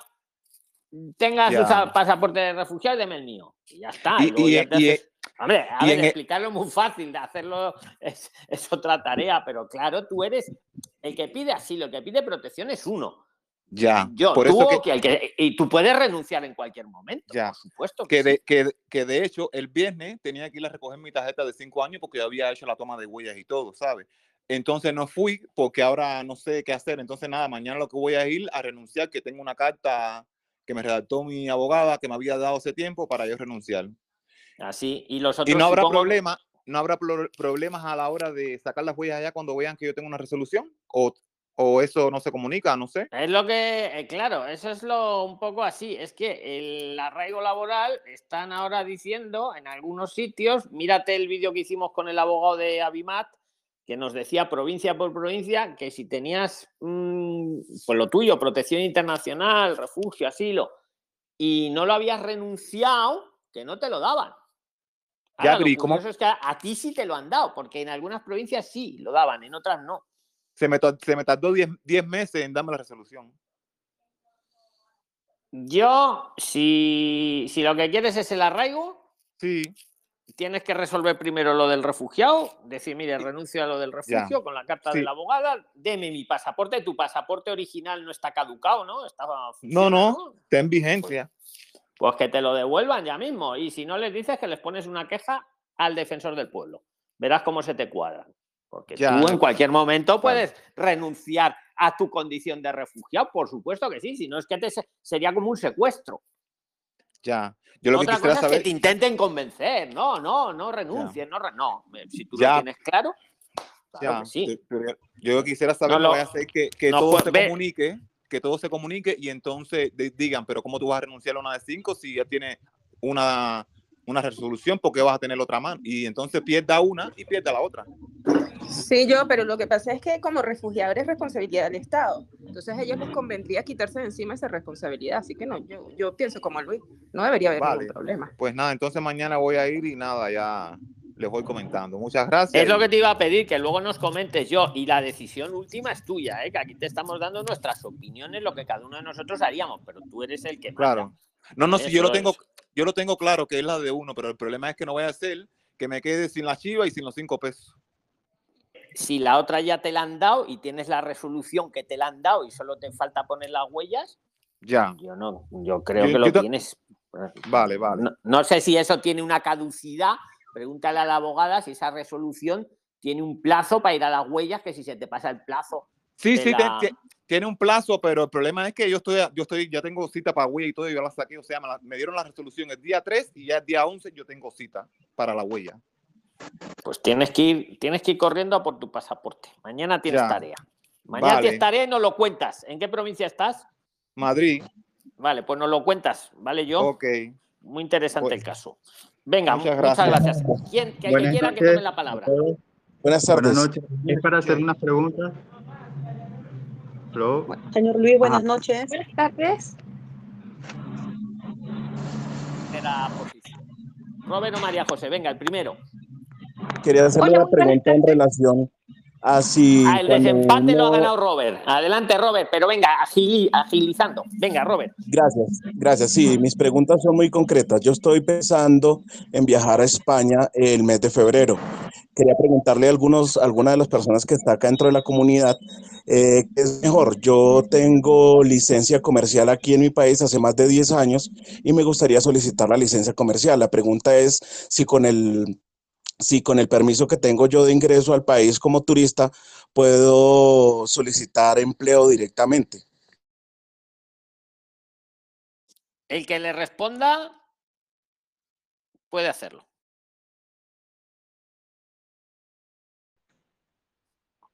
Madre mía, qué silencio. Buenas no, noches, no señor puedes. Como turista no puedes. No puedes trabajar. Tienes que gestionar Como algún, turista no algún puede, tipo no de trabajar. estancia o residencia. Como turista vienes de turismo.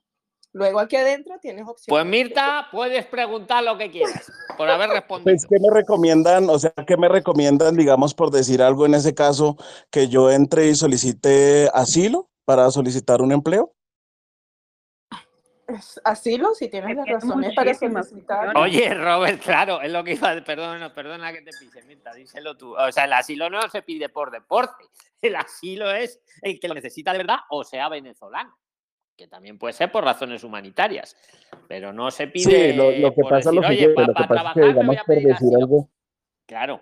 Venga, No, el que quiera lo que pasa ayudarle, es que, digamos, la por decir algo, la, la situación en la que estoy, digamos, por decir algo, me permite hacer la solicitud de asilo, ¿sí? Lo que pasa es que, digamos, por decir algo, de, de la misma manera como el participante anterior explicaba, digamos, las condiciones, digamos, para solicitar el asilo impedirían eh, o impediría que, digamos, yo hiciera un retorno durante cinco años. Ese sería el tema. Sí, eso, eso A tenéis que tener te claro que, que- recomiendo, ay, qué Bueno, pena, yo le recomiendo a Robert que, pues lo, mejor y lo que siempre aquí hemos concluido es que si tienes la posibilidad de llegar acá como turista y solicitar una estancia por estudio, por un curso, aquí hay mucho video en Prislane eh, de orientación, eh, pensaría que tendría la posibilidad de que pidas tu estancia un- en un curso de superior a seis meses para que puedas solicitar un permiso para trabajar y, y tengas la libertad de poder viajar a tu país. Porque eh, uno, el tema del asilo, pues te va a limitar el movilizarte y si lo que quieres es movilizarte cuando quieras a tu país, pues no vas a poderlo hacer. Y, y que las, y que las razones tienen que ser unas razones mm, de fuerza mayor, es decir, casi todos los asilos, no es por desanimarte, pero a no ser que seas venezolano, eh, para que te niegan el asilo, pero te dan tu, tu residencia por razones humanitarias, casi todas las deniegan y te vas a entrar en un proceso que te va a generar que tengas que pagar una, un, recurso, bueno, eh, que te, yo vuelvo y te digo, te sugiero, si puedes tomar una estancia, llegar acá como turista y solicitar una estancia por estudio que tienes eh, para hacerlo antes de 60 días, mm, te recomiendo que lo hagas. Y así vas a poder tener las dos opciones, solicitar permiso para trabajar y poder viajar al país cuando te- lo necesites. Muy buen aporte, Luz. Mm, Prácticamente estoy de acuerdo contigo. ¿Quieres preguntar algo más ya que has aportado? Luz. No, no, eh, por ahora Vale. estoy dispuesta a orientar, pues a apoyar a, de pronto a quien Pero tiene que necesite ser una, desde la una experiencia. estancia que Hola, Luis. más de seis meses, Buenas creo, tardes, don Buenas noches, Luis. Habla Evelyn. Yo tengo otra consulta acerca de bancos y acerca del NIE. Y Robert, Robert le quedó claro, ¿tiene alguna otra duda? Pues por lo que estábamos eh, dándole como el soporte a él. mm, Sí, sí, sí, Luz, muchísimas gracias por la información. Digamos, por decir algo, el tema es que, digamos, por decir algo como la persona anterior, yo tuve inconvenientes, digamos, por decir algo con las empresas que yo manejaba acá, con grupos armados ilegales y tuve que, pues, obviamente, dejarlo a un lado, ¿sí? Y por esas razones, pues, me tocó, pues, obviamente, buscar otro, otro método u otro sustento para el trabajo, pero, pues, la situación se aprieta mucho aquí en Colombia.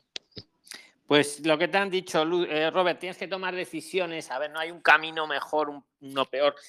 Lo que dice Luz es muy cierto, incluso a veces es más rápido con la estancia conseguir el trabajo, porque tú te sacas la estancia y al día siguiente ya puedes pedir permiso para trabajar. En cambio, si pides la protección internacional del asilo, tienes que esperar sí o sí seis meses para poder trabajar en A. Siempre estamos hablando de trabajar en A, ¿vale? Con la estancia, yo me, me dan la estancia hoy, yo ya mañana puedo pedir permiso para trabajar. Con el asilo, eh, hasta dentro de seis meses desde que lo pido, tengo que esperar. Esa es una base. Y luego lo que también te ha dicho Luz, que eh, salvo que seas venezolano mm, o esté muy bien, muy bien sustentado, eh, acaban denegando la protección internacional, la acaban denegando. Entonces vuelves a la casilla de partida, vuelves al día de hoy. que está pasando? Hay una, luego hay una solución a eso que es recurrirlo. A lo mejor la reflexión de luz tiene mucho fondo. Mm, mejor coger el toro por los cuernos, me meto con una estancia de estudios o una visa de estudios y ya me olvido. Y ya me pongo a trabajar, me hago un curso gratis o me hago un curso muy barato, que no me chupe mucha energía, porque yo quiero trabajar. Son estrategias que tenéis que pensar. ¿Vale? Eh, pero está muy bien el debate. O sea, la Muchísimas decisión gracias, última es tuya. claro. Nada, un saludo, Robert. Tú mm, Buenas consúltalo noches, con la. Venga, Buenas noches, Marley. señor Luis. Venga, te has metido. Venga, Marley, te toca. Eh, buenas noches, sí, eh, disculpe, he llegado el primero de enero ya acá a Barcelona. eh, igual con todo, pues con la ayuda de, todo, de todos los videos que he estado viendo del- de, de acá del grupo. Mi consulta era, acá en Barcelona, ¿puedo también hacer la estancia de estudios? Sí, claro, la estancia de estudios, la protección internacional. Todas las gestiones las podéis hacer en cualquier provincia de España. Todas. Otra cosa es que Tienes los primeros provincias 60 días. Sí, sí, claro, eso sí, lo tengo claro ya eso. pregunto. Exacto. Eh, En los luego primeros es, 60 eh, días y la, y la protección internacional en los primeros 30 días. Pero por el lugar geográfico, en cualquier provincia de España lo podéis hacer. Otra cosa es que algunas provincias sean más amigables que otras. Unas te exigen estar empadronado y otras no, etcétera, etcétera, etcétera. ¿Algo Ah, más? la otra, la otra consulta es, por ejemplo, este, eh, me dicen que para la ESO eh, todavía empieza en marzo, entonces yo estaba pensando empadronarme eh, y matricular a mi hija y luego pues este, acogerme al, como a estancia por acompañamiento, porque, porque la vez pasada escuché que una familia colombiana vino su pareja y dos hijos, este, y ellos se cogieron a la estancia, ¿cómo le llaman? A estancia por El acompañamiento, creo. acompañante tiene que estar en el país de origen. Mm, Eso, si tú quieres ser acompañante de uno que está con estancia de estudios, eh, tienes que estar en el país de origen cuando te hacen acompañante. No vale estar aquí ya todos en España, uno hace la estancia y pone a los demás de acompañante. Eso no vale. Vale pedir la estancia y mi familiar que está en mi país le pongo como acompañante y entonces viene. Pero si ya está aquí, ahí ya no vale. La solución sería que todos se pongan con la estancia. O hacerlo, como te estoy diciendo, o hacerlo con visa. ¿Vale? Pero el otro día en el grupo entró una familia colombiana y contó su historia que habían venido aquí, habían buscado dos cursos para sus hijos y pues ellos habían entrado como, o sea, como acompañantes de los menores, ya que necesitaban este, acompañarlos, como son sus padres, ¿no? Como son menores de edad también. Ellos tienen que tener, aunque sean los papás, tienen que tener una- un permiso de residencia o de estancia en España. No sé a qué caso te refieres, pero no, o sea, no por ser el papá de uno que está estudiando, me dan la residencia. Salvo que yo me haga también una estancia o una visa. Ah, entonces la única forma de que yo pueda estar aquí es coger el tema de estancia por estudio, ¿sí? No, no es la única forma, todo es muy amplio. A ver, esto es, esto es como las criptomonedas que le decía Luz. No hay blanco o negro, hay mucho gris. Hay mucho gris y cada uno tiene que pensar un poco, pues según lo que le. No es que haya un camino solo, ya quisiéramos que fuera tan sencillo, ¿no? Mm, Pero vamos, lo que yo te, yo lo que digo, lo digo. Y lo que no sé, lo digo también, que no lo sé.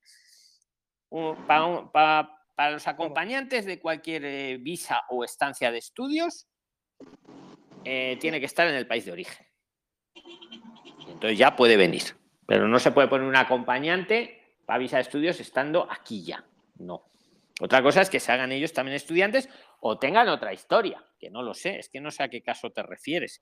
Repásate el audio porque igual tienen algún detalle que no sabemos o que no, yo por lo menos no lo recuerdo ese caso. ¿Vale? Un- Ah, tengo una ok, listo. Muchísimas gracias, señor Luis. Nada, Marley. Venga, el Tengo una siguiente. consulta yo, señor Don Luis. Buenas. Eh, es también con respecto a, a, a los acompañantes, pero en este caso específico es eh, para una reagrupación familiar para padres. Mis padres eh, están en Perú y yo quería saber eh, cómo podría ser porque yo acaso tengo aproximadamente tres meses y tengo un contrato, una residencia eh, por profesional altamente cualificado. Así que es, es un poco medio tedioso porque he, buscado información en YouTube, en varios grupos, pero no he encontrado mucha información acerca de una reagrupación familiar para este caso de la ley de emprendedores. No, no, la mayoría son para el régimen general. No sé si usted me podría dar mayor alcance sobre esto. ¿quién le quiere aportar a, a Hernaldo de lo que está pidiendo? Pero tú, tú quieres hacer reagrupación, pero ni siquiera estás todavía en España. Hernaldo, No, yo sí, sí, estoy en Barcelona hace tres ¿y meses. cuánto llevas en, en Barcelona? Tres meses. Creo recordar que tienes que esperar un año para reagrupar. Si alguien me quiere es. corregir. claro. No, así es. Después Pero- del año, con una residencia prorrogable, puedes solicitar Pero, la pero el- el- la residencia que me han dado eh, a- es por dos años, es hasta, el, hasta Vale. fines del 2023, Pues eh, por vale, ser una pero- de, de profesional altamente cualificado. Vale, pero tú llevas tres meses, te la han dado por dos años, llevas tres meses. Mm, Te tienes que esperar un año para reagruparlos o traerlos de otra forma. Señor Luis, si es altamente cualificado, eh, creo que ya puede venir con acompañante inclusive desde el día uno, si es altamente cualificado. Claro, es lo que iba a decir Doris, pero es que él no. eh, él está hablando de reagrupar. No está hablando de, acompañante. Claro, ahí Sí, sí, lo, lo podría que, ser. lo que pasa, o lo que pasó fue que la empresa solamente hizo el papeleo para mí, ¿no? Claro, Sí, la esa es la clave, porque lo que te dice. Doris es correcto y lo que te dice Mirta también. Eh, lo suyo habría sido venir, pues como, como los acompañantes del estudio, los acompañantes del altamente cualificado, pero si la empresa solo te hizo a ti, pues Sí. chico, mm, Él le toca hacer por los, por los acompañantes. Sí, sí, sí, eso es lo que quiero hacer. Quiero traer eh, a, a mis papás. Después del a de investigar todos, a investigar, ya tenemos tarea todos, hay que investigar si uno altamente cualificado, el, eh, está claro que para la reagrupación tienes que llevar un año, te quedan dos meses, pero habría que, o tres meses llevas, pero la otra opción sería si traerlos como acompañantes de la visa, igual que una visa no lucrativa trae acompañantes, una visa de estudios, eh, la del altamente cualificado, si lo puede hacer, porque tus familiares, por suerte, sí que están en el país de origen. Ahí no aplicaría lo que le estaba diciendo a la señorita, a la otra. Y, Bueno, pues y- nos y toca hacer la tarea, nos toca hacer la tarea, Inaldo, tenemos que hacerla, investigarlo. Sí, sí, sí. Doris, tú que, vale, y Inaldo tú también, que eres el más interesado y cualquiera que quiera. Sí, sí, yo lo estoy aprender. investigando y en estos días voy a ir a la Sí, la pregunta es buena. Hombre, lo suyo, lo suyo habría sido haberlo hecho cuando venías tú, haberlo todo, Claro, sí, todo en el mismo inicial, ¿no? paquete. Da- Vale, Exacto. pero bueno, estamos aprendiendo, está muy bien. Venga, estamos Igual aprendiendo. cual- Como- cual- como cualquier somos información, padres, eh, que vaya depositando la, eh, un aporte económico mensual mínimo de, de 100 euros para que pueda ah, demostrar de que los padres dependen de él, porque no es su esposa, no es sus hijos, es sus padres. Entonces ahí aplicaría desde si él Correcto. se hace cargo de la mantención. Entonces, que vaya depositando eh, 100 euros mensuales a Perú para que pueda sustentar, que dependen económicamente de él y lo pueda llevar como acompañantes Claro, después de claro. Yo, cuando yo he buscado medio año. información y estás en lo correcto, Doris, pero yo he visto esa información en el régimen general. Por eso estoy preguntando, no sé si será lo mismo para, para este caso específico, ¿no? Pues no sabemos, Irnaldo, pero si quieres ir ganando tiempo y asegurando posibilidades por mandarle 100 eurillos a tus papás, pues no pasa nada, que luego ya te los devolverán, vamos. Y estás cubriendo temas flancos. Mm, Sí, Una sí, opinión sí, que sí. te doy, claro. Venga, ¿a quién más quiere tomar la, no- la- Venga, que tome alguien más la palabra. Sí, Espera, quería saber una cosa. Buenas noches. Adelante, Elena, has Eh, ganado. Has ganado, dinos dónde noches. estás, por favor. Decid siempre dónde andáis. eh, yo vivo en Italia, soy eh, italiana. em, y nada, quería saber, estamos escapando prácticamente por el tema de, de la obligación de la vacuna. Em, nada, ¿Se están si obligando con- allí a poneros la vacuna, Elena? Sí, a los over 50. Pues aquí en España sería inconstitucional obligar a una persona Bueno, a... acá es, inconsti- es inconstitucional y bueno, estamos viviendo una situación realmente Yo me quedo flipado. En Italia también es inconstitucional y le están obligando. O sea, ¿de qué van estos estados? Sí, Yo eh, me pero, quedo flipado, ¿eh? Cuenta, pero cuenta, acá lo que cuenta. se usa es el Super Green Pass, eh, o sea, eh, no está la obligación de la vacuna, sino la, la obligación del Super Green Pass. que Pues en eso estamos luchando. Elena, aquí en España, para que no pase lo mismo. Porque encima, Claro. eso del Green Pass, ¿qué narices es? Que yo tengo las vacunas y contamino igual a la gente, incluso me enfermo igual, Eh, pero si no, no me dan el Green Pass. Y si no tengo Green Pass, no puede usted ir al cine, no puede usted ir al autobús. ¿Pero de qué van? ¿De qué van? Desde que en mañana- España no lo vamos a permitir, Elena. Ya, ya, ya lo vas a mañana- ver. Mira, eh, desde mañana no podemos tomar ni siquiera el bus si no tenemos las vacunas. Así que bueno, eh, yo mm, no soy menor de 50, pero mi pareja, por ejemplo, tiene 50. Él es italiano, digamos, habla, no, no habla español, pero bueno, yo me quiero escapar, nos queremos ir como sea. Eh, quería saber si con el IBAN italiano yo puedo hacer el NIE, ¿no? No sé cómo, cómo, cómo, cómo funciona. con el Teóricamente los- sí, Elena, porque y el IBAN, la Unión Europea y Libre, digo teóricamente porque de verdad últimamente los estados están pasando y como ciudadanos no debemos de permitirlos, ¿eh? porque empiezan así y acaban así. Ya lo veremos. Eh, teóricamente hay Eh, libertad de, un IBAN italiano te tiene que valer en España igual que uno español o que uno alemán. Digo teóricamente, porque luego siempre hay sorpresas. Efectivamente, hay sorpresas que a veces te... Una transferencia normal sí, incluso son gratuitas en toda Europa. Ahora, luego a veces la administración, curiosamente, que es la que más tiene que cumplir las leyes, te dice, no, no, tiene que tener usted un IBAN español si quiere usted recibir, yo qué sé, lo que le va a pagar el Estado o pagar el impuesto. Pero eso, como se entere el, Consejo Europeo, tal. Pero vamos, que me estoy quedando flipando con lo otro. De todas formas, Elena, no tendrías complicación porque cuando abres, vienes aquí a España, te abres una cuenta, si quieres, aquí, sin comisiones, y ya está. Si vieras que la italiana te da guerra, si vieras que te da guerra. Y, y las transferencias te digo que son gratuitas, pero en teoría sí debería de funcionarte, aunque en la práctica, con lo que me estás contando del Green Pass, que si en Italia también es inconstitucional, como una cosa inconstitucional, como la ponen? Aquí, yo tengo aquí el anagrama para recurrirlo, ¿eh? O sea, Eh, es que mira, está clarísimo. acá eh, realmente el próximo paso va a ser para los over 40, lo sabemos muy bien, así que por eso antes de que, eh, de que se a- a- eh, quieran aplicar esta cosa, eh, me quiero, quiero dar dimisión y al, digamos, mm, Vente mañana si quieres a. Zoom, que mañana hacemos vídeo en YouTube, que lo ven miles de personas. Vente si quieres y Sí. lo hablamos, Elena, porque esto, ¿A- esto a yo, yo a en? España no lo voy a dejar pasar, ¿eh? Yo lo tengo muy claro. Ay, me- me- me- eso de que obliguen, eso, eso, eh, eh, eso, eso es un chantaje, o sea, ¿de qué van? ¿De qué van? ¿De qué Eh, van? eh, el problema es que si Draghi eh, mm, se vuelve, ¿sabes quién, quién, quién es Draghi? ¿No? Eh, Sé muy bien, fue director del Banco Central Europeo y ahora le han mandado ahí Bruselas, pues yo qué sé, eh, sí, sé quién Eh, es Draghi, vale. Ahora, si él se vuelve presidente de la República, ahora es presidente del Concilio, si se vuelve presidente de la República, lo tenemos por siete años y bueno, digamos que Pero es que por encima lío. Draghi habrá una constitución. Yo no me conozco bien eh, el tema italiano, pero es que aquí el Sánchez, por ejemplo, no puede decir, no puede obligar. No puede obligar. Eh, y por le eso estamos nos esperando. queremos ir a España, porque Pues hace muy bien y aquí vamos a resistir y los ciudadanos del planeta que nos estáis escuchando ver, ver cómo luchamos los europeos, porque si no acabamos, acabamos aquí aborregados todos.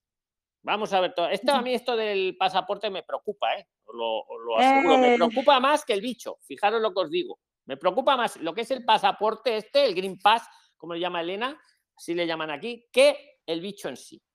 Ojo lo Eh, que os estoy nosotros- diciendo ahora y si se queda grabado, lo vemos dentro de cinco años, la grabación. Porque me está preocupando, Elena, mm, cuando quieras métete a Zoom y hablamos ampliamente de esto. Sí, mi mamá, ustedes, cuando, cuando es que se, que se, que van a estar en Zoom? Mañana. Mañana Zoom? a las 21 horas, hora de Madrid. Ok.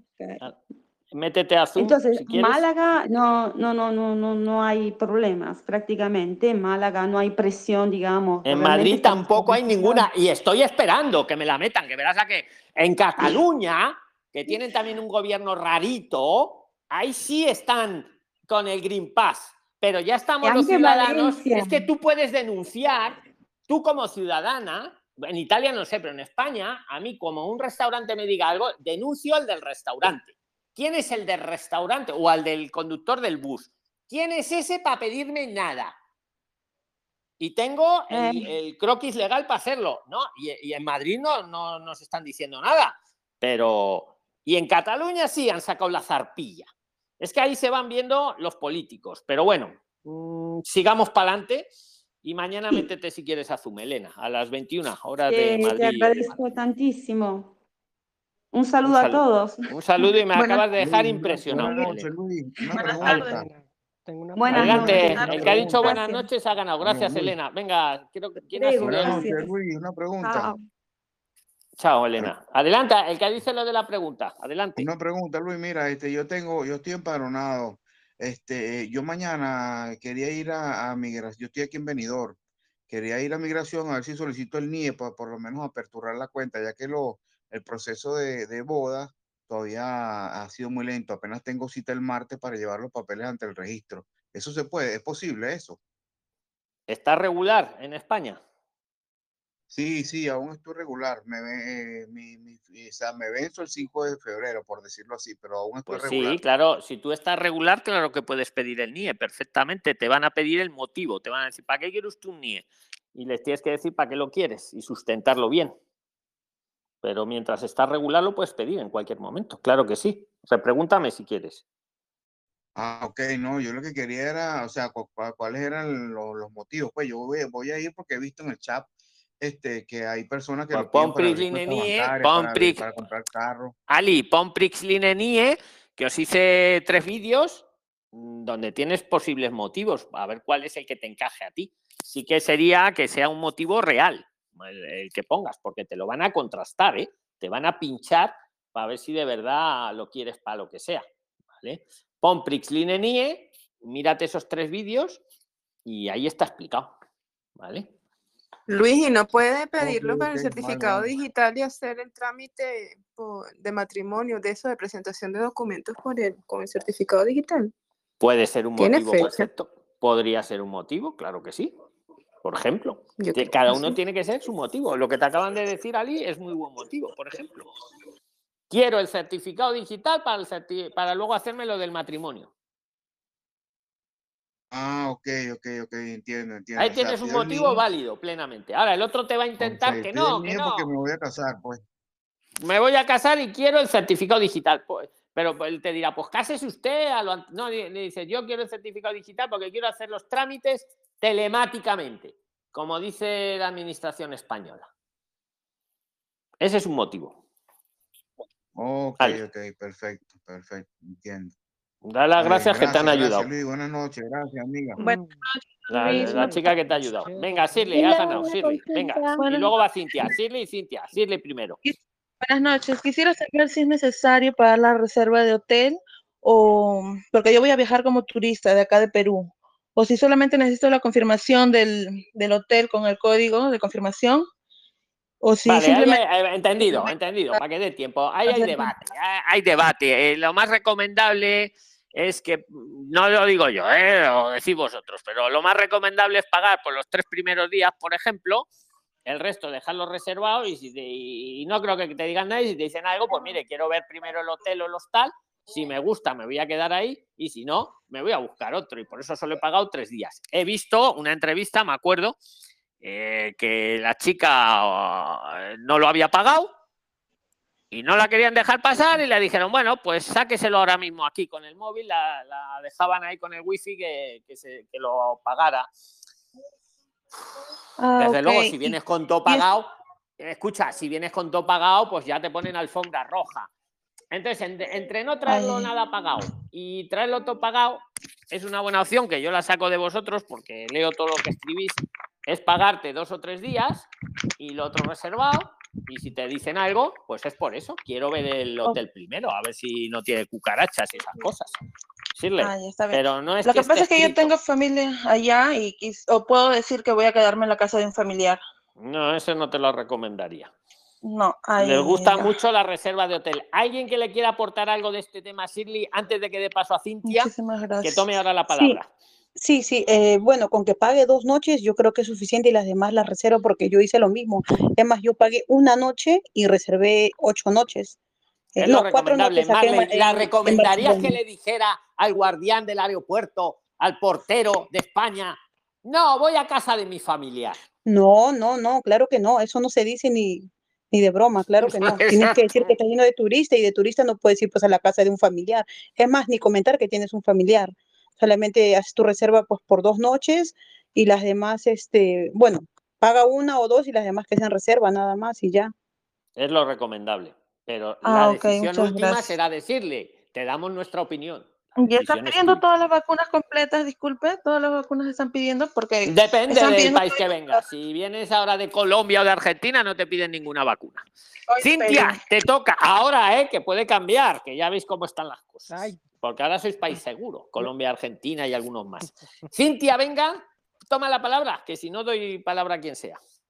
Este sí, quería consultar, este, ¿cuánto cuesta una maestría allá y cuándo inician sus clases? En el caso que mi objetivo es ir a estudiar allá, eh, ¿cómo tengo que salir de acá de Perú? Eh, como este, voy como turista y de ahí me quedo, o si no, este, ya tengo que tener una, matricularme ya desde acá para llegar a estudiar allá. Esas son mis tres preguntas. Tienes las dos opciones. Eh, va a depender también de la maestría en qué campo, ¿no? Si es, es muy diferente una ingeniería a una contabilidad. Pero tienes las dos opciones de hacer todo tu trámite, de primeramente encontrar una universidad acorde a lo que tú estás buscando y que quieras, y hacer todo el trámite en la Embajada de España en, Lima. Y la otra opción es que vengas como turista, obviamente con todo lo que ya han comentado, que tienes que tener una reserva de, en, línea general tienes que tener un- una bolsa de dinero, ¿no? Eh, una bolsa de viaje también, eh, contratar tu hospedaje, pero si vienes como turista, puedes hacer este trámite y buscar y ver ya in situ las universidades que tú gustes y desees y puedes tramitar tu estancia por estudios los primeros 60 días de tu llegada acá a España. Pero yo, sinceramente, si, si tienes el dinero y puedes verlo desde Perú, yo te recomendaría que lo hagas desde Perú, que la embajada no te pone muchos peros. Yo también vine con un máster y desde Perú y no te pone muchos peros si es que cumples a, raj- a, a rajatabla, ¿no? Todo lo que te solicitan. Ajá, este, Muy gracias. buena, muy buen aporte, ¿Y cuánto Irlando. cuesta, Muy buen aporte. cuánto cuesta un aproximado de una maestría en el área de recursos humanos? Yo soy contadora. ¿Y cuándo suelen aproximadamente empezar? ¿En qué mes suelen empezar allá las clases? En septiembre ingresan. Sí, en septiembre Septiembre, usualmente octubre. empiezan, que para nosotros los de. Perú sería como, como marzo, ¿no? Que empiezan las clases allá de, del colegio, de la universidad. Acá en España empieza la mayoría de clases en septiembre. Y pues acerca del costo de la maestría hay de infinidad de, de costos, la verdad. Hay universidades eh, estatales y universidades privadas. Las privadas obviamente que cuestan mucho más caro. Y yo sinceramente no te podría dar más alcances sobre recursos humanos, sobre maestrías de recursos humanos, pero sí podrías eh, buscar por internet que vas a encontrar toda la información, dependiendo también de a qué ciudad quieras venir acá, ¿no? Hay Madrid, hay Valencia, hay un montón más, hay Barcelona, ya depende de dónde quieras llegar, te enfocas en esa ciudad y ahí puedes filtrar y buscar todas las universidades que desees. Y también eh, si quieres un máster oficial o un máster propio, ¿no? de la universidad. Perfecto, Irnaldo. Muchas gracias, Cintia, a ti también. ¿Quién más quiere participar? Tengo una Buenas noches. Este, mis dudas son de... ah, si, por lo menos, si yo me voy hacia un pueblo y quisiera emprender como, como colocar un restaurante o algo así, este, si mientras me sale el papeleo del asilo, siendo venezolano, este, pudiese iniciar o emprender el negocio o tengo que esperar los seis meses para, para realizar el, procedimiento, porque me imagino que me piden este, documentaciones de sanidad o solamente simplemente llego al ayuntamiento y digo que quiero emprender en ese pueblo y me dan carta blanca, por decirlo así, me dan, me dan la No, posibilidad pero abierta. eh, ¿cómo te llamas, amigo? Que pone María José, pero tiene voz de hombre. Eh, Oscar, Oscar, eh, tienes que esperar para trabajar en A, en A, tienes que esperar los seis meses. eh, de, todos te- hay que esperar seis meses. Trabajar en B no, pero claro, no vas a abrir un restaurante trabajando en B. Por lo que tú estás diciendo, te piden permisos, te, te puede ir una inspección ahí. Otra cosa es que tengas algún conocido, algún familiar que te quiera ayudar y, digamos, lo pongas a nombre de ese conocido familiar y luego ya dentro de seis meses te lo traspase y así tú pues ya puedes estar funcionando. Ah, ok. ¿Y pasaría lo mismo si quisiera comprar un vehículo? Tendría que esperar los seis meses, porque por ejemplo yo tengo... yo Si tengo es para comprarlo, como- vale, mira, comprar, comprar, puedes comprarlo. Ahora no puedes conducirlo. ¿Alguien me quiere corregir de esto? Em, yo te puedo decir algo de eso. Yo compré eh, mi carro acá, em, pero para comprar el carro yo te recomiendo que tengas el NIE. No, Cuando no tengas escucho. el NIE, cuando tengas el NIE lo puedes comprar. Porque, eh, ¿por qué te digo? Porque te van a pedir un- el NIE, la carta o, o el TIE si, si es con tarjeta, eh, para poder hacerte la, eh, la titulación del, del coche, es decir, que quede a nombre tuyo. La tarjeta de propiedad, como le llamamos nosotros.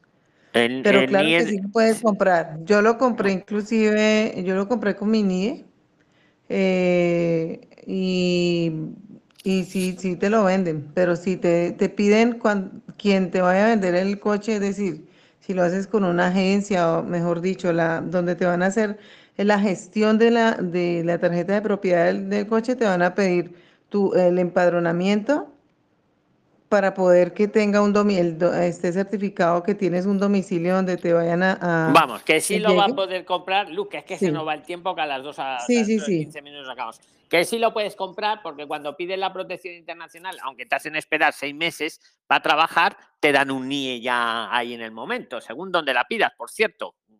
¿Dónde la piensas pedir? ¿Dónde vas a, a pedirla? Porque hay, hay sitios que te mandan para dentro de nueve meses. En Madrid te mandan para dentro de cinco días o siete días. Entonces, en esa segunda entrevista ya te dan un NIE y, y ya no puedes trabajar, hay que esperar los seis meses, pero ya con ese NIE lo podrías comprar. Ahora, otra cosa sería conducirlo, que eso es lo más, el coche hay que conducirlo. Eh, ¿Alguien más quiere? Mi otra duda sobre, sobre la conducción. Yo tengo licencia tanto de vehículo, o sea, de moto como de carro y de acá de Venezuela y, y esa es también mi inquietud, pues. Pero es que a día de hoy, a día de hoy, aunque ayer ya nos decían que estaba cambiando la cosa, a día de hoy las licencias de Venezuela no están siendo válidas, pero lo, lo tienen que arreglar eso. Pero a día de hoy, mm, eh, Don Luis, buenas noches. Voy a Adelante, preguntar Doris. a la sala. Sí, voy a preguntar a la sala, por favor. Estoy que me complico cuando hago la tarea en Barcelona, Cataluña. ¿Alguien sabe si eh, los estudiantes que han terminado secundaria y han homologado bachillerato allá eh, pueden estudiar con normalidad en las universidades o tienen que saber el catalán obligatoriamente? No, sé, no encuentro Mira, estás poniendo el dedo en la llaga, Doris, porque esa es otra. Es que, mira, cuando los gobiernos, me da igual gobierno mundial, me da igual gobierno nacional, gobierno de una comunidad autónoma como es Cataluña, que es una región de España, incumplen las leyes, pues vamos mal, vamos mal. Y es lo que está pasando últimamente en el mundo, ¿eh? Y yo me estoy quedando alucinado, porque antes solo pasaba a lo mejor eh, en Venezuela y luego en Argentina y ahora parece que se está, bueno, volviendo, con la ley en la mano, no, podría ser en castellano. Ahora, de, con la práctica, en, en fáctico, a los profesores que dan en castellano les hacen, no sé si moving o la palabra que le queráis poner. Recomendable, eh, mira, recomendación, el que vaya para Cataluña, que estudie un poquito de catalán. Abajo socialismo. Oye, original, quiero ir a tu peluquería a hacer un vídeo desde allí. Pero usted me ha dejado tirado, usted no. Yo no puede te he dejado tirado original. Sí, pero usted. No he vuelto a 15 saber días- de ti. Había una Priline que quería ir allí a, arreglarse. No sé si fue al final o no. Sí, me, me escribieron, pero cuando yo llegué a la peluquería se desesperaron y se metieron para otro lugar. Pues fíjate si te he dejado tirado. que te mandé a las prilinas para allá. Sí, yo sé, hicierais- yo sé. Claro, pero es que yo aparte quiero ir ahí a entrevistarte o a hacer algo allí. No, que tenemos escucha, otro- Doris, que otro venga, hablar, bueno, hablar entre vosotros. Yo me callo. Venga, hablar, hablar. Hola, buenas noches. algo sobre el catalán, para quien preguntó, hay una página del gobierno de Cataluña que se llama parla.cat, donde uno puede hacer cursos de catalán gratuitos, sin, sin pagarlos, en varios niveles. Eso, si alguien tiene planes de ir a esa zona, puede aprovechar esa oportunidad previo al viaje y, y llegar con una base. Entonces me, entonces me están confirmando de que para estudiar un- la carrera, un grado de universidad en cualquier universidad de Cataluña, sí me van a pedir el catalán. Doris, Eso- que no es. Mira, el aporte de Gonzalo está genial. Eso lo Claro. remarco ahí. Eh, Ahora, tú pregunta, Doris, ¿tú quieres que te digamos blanco o negro? No es ni blanco ni es negro, es gris. Recomendable, te lo repito. Si vas a estudiar a Cataluña, estudia catalán. No es obligatorio, pero recomendable. Eh, hay una guerra ahora a los niños, hay que darles el 25% en español y no lo quieren dar, les quieren dar solo en catalán. Hay un lío ahí. Si yo, donde ves, haz lo que. Si yo fuera ahora a estudiar a Cataluña, me estudiaba un poquito el catalán, ¿eh? Y tengo mucha familia catalana, por cierto. Y En la práctica sí están, están dictando las, las clases tanto Hola. para pregrado, pregrado como máster en, en catalán. Algunos profesores, ¿no? Ya depende del, del profesor también.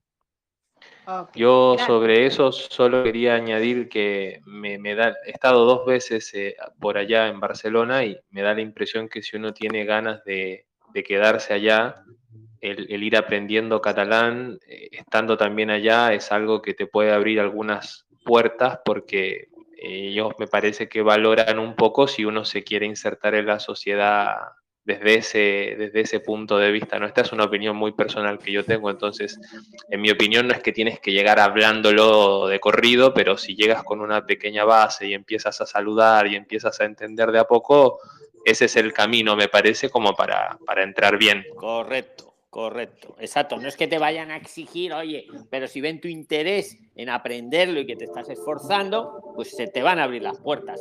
Si te ven que tú quieres hablar en español, sí o sí o sí o sí, que por lo visto te van a decir que no es español, que es castellano. Y al español le tienes que llamar castellano. Entonces se te van a poner de uñas. Es que esa es la respuesta. Muy buena, Gonzalo y y Hernaldo y compañía, ¿vale? Es así. Se han puesto muy burritos porque se puso. Bueno, no voy a meterme ahí ahora en política. Venga, más cosas. ¿Quién más quiere hablar? Hola. Eh, buenas noches. Eh, una preguntita. Hola. Yo viajo en febrero.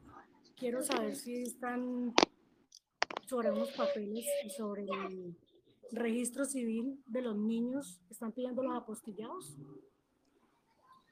Edwin Ersley Chinchilla, no se te oye nada. Se oye una vocecita allí lejana. Si arreglas el audio, lo intentamos em, otra vez. Y si no, la que ¿Ya dijo hola, escucha? que dijo hola, pero ¿Me luego ya se cayó y Edwin se metió por ahí. Soy, eh, ¿Ahora sí soy yo la que dijo la. Pues venga, que has ganado la de Lola, pero habla. Venga, que si no. Edwin Ersley Chinchilla se te mete. Perdón, mira, es que acabo de descubrir este canal hoy. Eh, tengo una pregunta. Eh, como brasileña que tengo la nacionalidad española, me gustaría saberlo si puedo traer mi hermana, que estamos órfanos de padres, por repatriación familiar.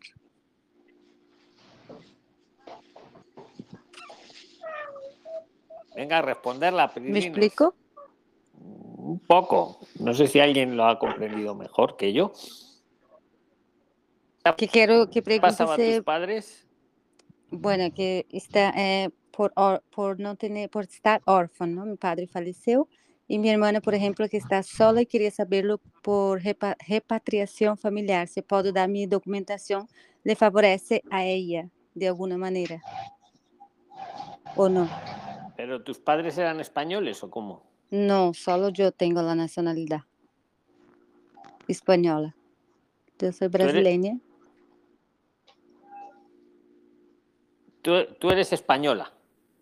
Yo soy brasileña con la nacionalidad española. Tengo la nacionalidad por matrimonio español. ¿Y qué es lo que quieres hacer con eso? Trae mi hermana. ¿Y tu hermana qué edad tiene? 22. Creo recordar que tiene que tener menos de 21, me parece que era, salvo que de justifiques que depende de ti. Si alguien me quiere corregir o, o mejorar, que le responda a W. Amanda, perdona. Yo lo que me ponéis ahí es lo que leo. Vale, vale. Hay una posibilidad, pero creo que tienes que acreditar lo que estábamos hablando antes con los papás, que depende de ti, que la que depende de ti, vamos, que económicamente o que tiene algún tipo de discapacidad o esas Lo- cosas. Luis, lo que pasa es que está preguntando porque los padres de ella fallecieron. Si mal no entendí que, la, que ella quedó huérfana allá sola en Brasil. Entonces ella quiere preguntar que si quería, que si de esa manera podía traerla. Sí, eso mismo. Así es. Pues por ahí podría ser un camino. Si los papás, o sea, se ha quedado huérfana y ahora depende de ti, puede ser un camino. Le llamo camino porque a lo mejor puedes coger otra solución más rápida y más sencilla, que es una estancia, una visa de estudios que te la van a dar fácil y también te la has traído. Y luego un arraigo. Pero podría haber Sí, una pero la posibilidad. visa, pero la visa Dime, de estudio, eh, ah, vale. No, vale, es que eh, yo conocí hoy el canal y estoy muy contenta. Vale, tú míralo un poco, pero puede haber una posibilidad. Pero Permiso, a lo mejor permiso, es le un poco... ayudo. Ayuda a Demetrio. Permiso, le ayudo. Hay una compatriota, la compañera ahí de Brasil, vea, dígale a la, a la hermana, puede ir, sáquele que vaya como turista y saca una estancia de estudio y tiene ya la facilidad para tenerla ya usted. Vale. Voy a informarme, vale. Claro, porque eso es más fácil. O sea, lo otro que tú planteas también está, pero lo veo más enrevesado que lo que ha dicho Demetrio. Vale, pero es que yo pensaba que la estancia de estudio lo tenía que sacar desde Brasil, estando en Brasil. Si la sacas desde Brasil se llama visa de estudios, pero si viene de turista a España y lo saca en España, eso sí, en los dos primeros meses, Estancia. 60 días, se llama estancia. Es lo mismo. Ah, ah, vale, vale, Entonces, que porque se venga de turista, buscáis aquí un curso, mira, si vais a Cataluña, un curso gratis de catalán, que los hay, como bien nos ha aportado el Prisliner, y ya os vale para estancia, gratis encima, que es verdad, o sea, y, y, o sea, y si no, otro tipo de curso, vamos, pero que sí. Yo, yo eso, lo que ha dicho Demetrio, yo es lo que yo haría. Es lo más Claro, porque Si no te metes que si abogados, que si depende, que si no depende, que, uy, yo creo más Listo. sencillo. Turista, la y eso sí, la- eso sí, en 60 días tienes que hacerlo, ¿vale? En Sí, porque la 60. visa desde Brasil sale muy caro, mucho dinero, porque estábamos mirando esto, pero es mucho dinero. Pues aquí no te Por- cuesta nada, pero tienes que enseñar un poco de dinerito, pero no se lo tienes que dar a nadie, solo enseñarlo para decir que va a poder vivir, pero no dárselo Vale. a nadie, ¿vale? Vale. Muchas gracias. Gracias, muchas gracias. Hola. A ver, venga, la que ha dicho hola, ha ganado, venga. Hola. Ah, eh, para preguntar, ahorita en este año, ¿en qué mes sería más económico comprar pasajes? Ya que son varios pasajes. Joder, ¿no has visto el comienzo del vídeo? O sea, del audio, de- creo que era Demetrio. ¿Quién nos ha dado esa super oferta que había? Que la repita. Creo que era Demetrio. ¿Quién era? Desde Chile. O que rebobine, no, que rebobine. Lorena, que oiga el comienzo. No, que oiga el comienzo, pero si no vamos a dormir a la gente. Lorena, el comienzo te ha dicho Demetrio, pasajes a 200 dólares. Hola. Así te lo digo. De Luego, como el audio, escucha, el, el audio, ¿Desde no sé, dónde? el, el audio De lo Chile. subo. Eso ya no he llegado a tanto. Yo no lo he dicho, lo ha Chile, dicho Demetrio, Chile. creo que era. Para, yo quiero algo ¿desde Chile para- valían esas ofertas? Están ahora en buen precio, ¿eh? creo. Le confirmo, le confirmo, eh, a 223 euros y a 282 euros. Suramérica y Centroamérica, aprovechen, aprovechen. ¿En qué Parece la rebaja, ¿Con qué Lorena, ya. Ajá. Mi ¿O en nombre qué es web? ¿Qué aerolínea, Demetrio? ¿O hay varias? Eh, por Air Europa, Iberia, Air Europa e Iberia. Muchas gracias, Demetrio. Ah, o sea, Venga, pero para cualquier mes. Lorena, no ya te hemos ahorrado un el dineral. mes. El que ya, ya, ya, el mes. Siguiente. No, pero siguiente, para el mes. ¿En Pero cualquier do- mes? ¿dónde? ¿En qué Joder, página la visto? tarea, meteros en Iberia Europa a investigar un poco, que ya que se- Venga, Ah, mañana. Es que pienso que para ahí que- para junio, julio. Claro, junio. ah, eso ya no lo sé. Mete, eh, investiga un poco. nombre, a ver, Juan venga. necesito que En me Aeroméxico también me parece Venga, alguien que tenga algo urgente, que nos vamos a ir ya. Alguien que tenga algo urgente. Una pregunta, Erika. Hacer una Urgente, pregunta. quiero ya preguntas serias hacer una pregunta. Quería hacer una pregunta con Pues si es respecto seria, a- hazla, chinchilla. Venga. Bien, eh, en el mes de febrero estaba viajando este, no, mi esposo, eh, mis dos hijos y mi persona por Bogotá. Ahorita nos encontramos en Venezuela. Vamos a salir por Bogotá. El detalle está en el siguiente. Nosotros tenemos nuestros pasaportes venezolanos, pero este, poseemos la nacionalidad colombiana porque nuestros padres eran colombianos. Ellos nos cedieron la nacionalidad. El hecho es, nosotros para llegar a España, ¿qué nos beneficiaría más? ¿Llegar como colombianos o como venezolanos? Pues es que la pregunta es amplia. ¿Qué me beneficiaría para que para pedir protección internacional? Pues como venezolano. Sí, ajá. Sí, por Pero supuesto. vamos, que- Eh, Dile, don dile, Luis, Nelson. aprovecho. Eh, eh, es que es muy común para todos los, los venezolanos que efectivamente tienen familia en Colombia, que tienen la doble nacionalidad, eh, salen de Colombia porque el boleto efectivamente sale mucho más económico saliendo de, de- de Colombia hasta, hasta España y no directamente desde Venezuela. Salen con su pasaporte colombiano desde Bogotá y entran con el pasaporte venezolano aquí en el aeropuerto. ¿Me explico? Ah, ahora lo entiendo. Eso, lo, eso es una opción que, que tienen que hacer, porque efectivamente para solicitar el asilo necesitan tener una entrada con el pasaporte venezolano. Ahora, el pasaporte del grupo familiar o de las personas que van a viajar, está, el venezolano está vigente, eso es muy importante. Sí, sí, está, está nuevo. Lo- lo sacamos Entonces no hay ningún problema. Vénganse, vénganse, salgan de Bogotá con su pasaporte colombiano y entran aquí con su pasaporte venezolano, que con ese es que van a entrar y listo. Pero, pero, esa- te, pero te lo mejoro, Nelson. Por si Dígame. alguno, chinchilla. Lo que has dicho, mm, perfecto. Pero también os digo, el, incluso con el pasaporte venezolano mm, vencido, incluso entrando con el colombiano, porque el otro está vencido y no podrías entrar, una vez que ya estás en España, Tienes el razón. pasaporte venezolano, aunque esté funcionar. vencido, sirve Ah. para todos los trámites con la administración española, aunque esté vencido. Y también os digo. Claro, sí, sí. Y también os digo otra cosa, no tengáis miedo. Si entro con el pasaporte colombiano, para luego pedirlo con el venezolano. No pasa nada, lo podéis hacer. Lo podéis Adelante, hacer. Tribilín. Oye, original y compañía, nos gracias. vamos, hemos estado dos horas. Quiero ir a la peluquería de original. Os la- los que estéis en Madrid, que queráis, os la recomiendo. Ni me paga ni le pago, que os quede claro, como los abogados y como todo el mundo. Que saludos cordiales, que mañana tenemos Zoom, que aquí son la una de la madrugada en, en España, en Madrid, Oh. y que mañana nos vemos en Zoom, si queréis, a las 20.45 hora, hora local de aquí de, de Madrid. Que muchas gracias a todos los que Ah, habéis buena, participado. Luis. Una a todos los pregunta que lo urgente que ya viajamos. Esto es un debate bueno. abierto. Opiniones de ciudadanos del planeta, libres, sin adoctrinamientos. Cada uno libremente da su opinión. Muchas gracias a todos los que los. Ah, por cierto, los que lo oigáis luego en Spotify, darle cinco estrellitas A ver si, y a ver si meteros al grupo la de los página web 14.000 prilines que en de los breve. pasajes baratos en el chat. Bueno, seguimos hablando ahora en Telegram, Tal escribiendo, vez un, vamos. un grupo de Prisline, pero con ofertas de vuelos. Los que No os disperséis, no os disperséis, que es mejor que seamos 14.000 unidos que no grupitos, Claro, grupitos, sí. grupitos como era Es antiguamente. verdad.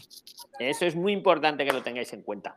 Bueno, que, que un abrazo, que nos vemos mañana y seguimos ahora escribiéndonos. ¿Vale? Hasta luego, Tribilines. Chao, chao. Chao, chao a todos. Chao, chao, chao, chao, chao, chao, chao, chao, chao, chao, chao, chao, chao. Chao, le escribí en Instagram. Chao.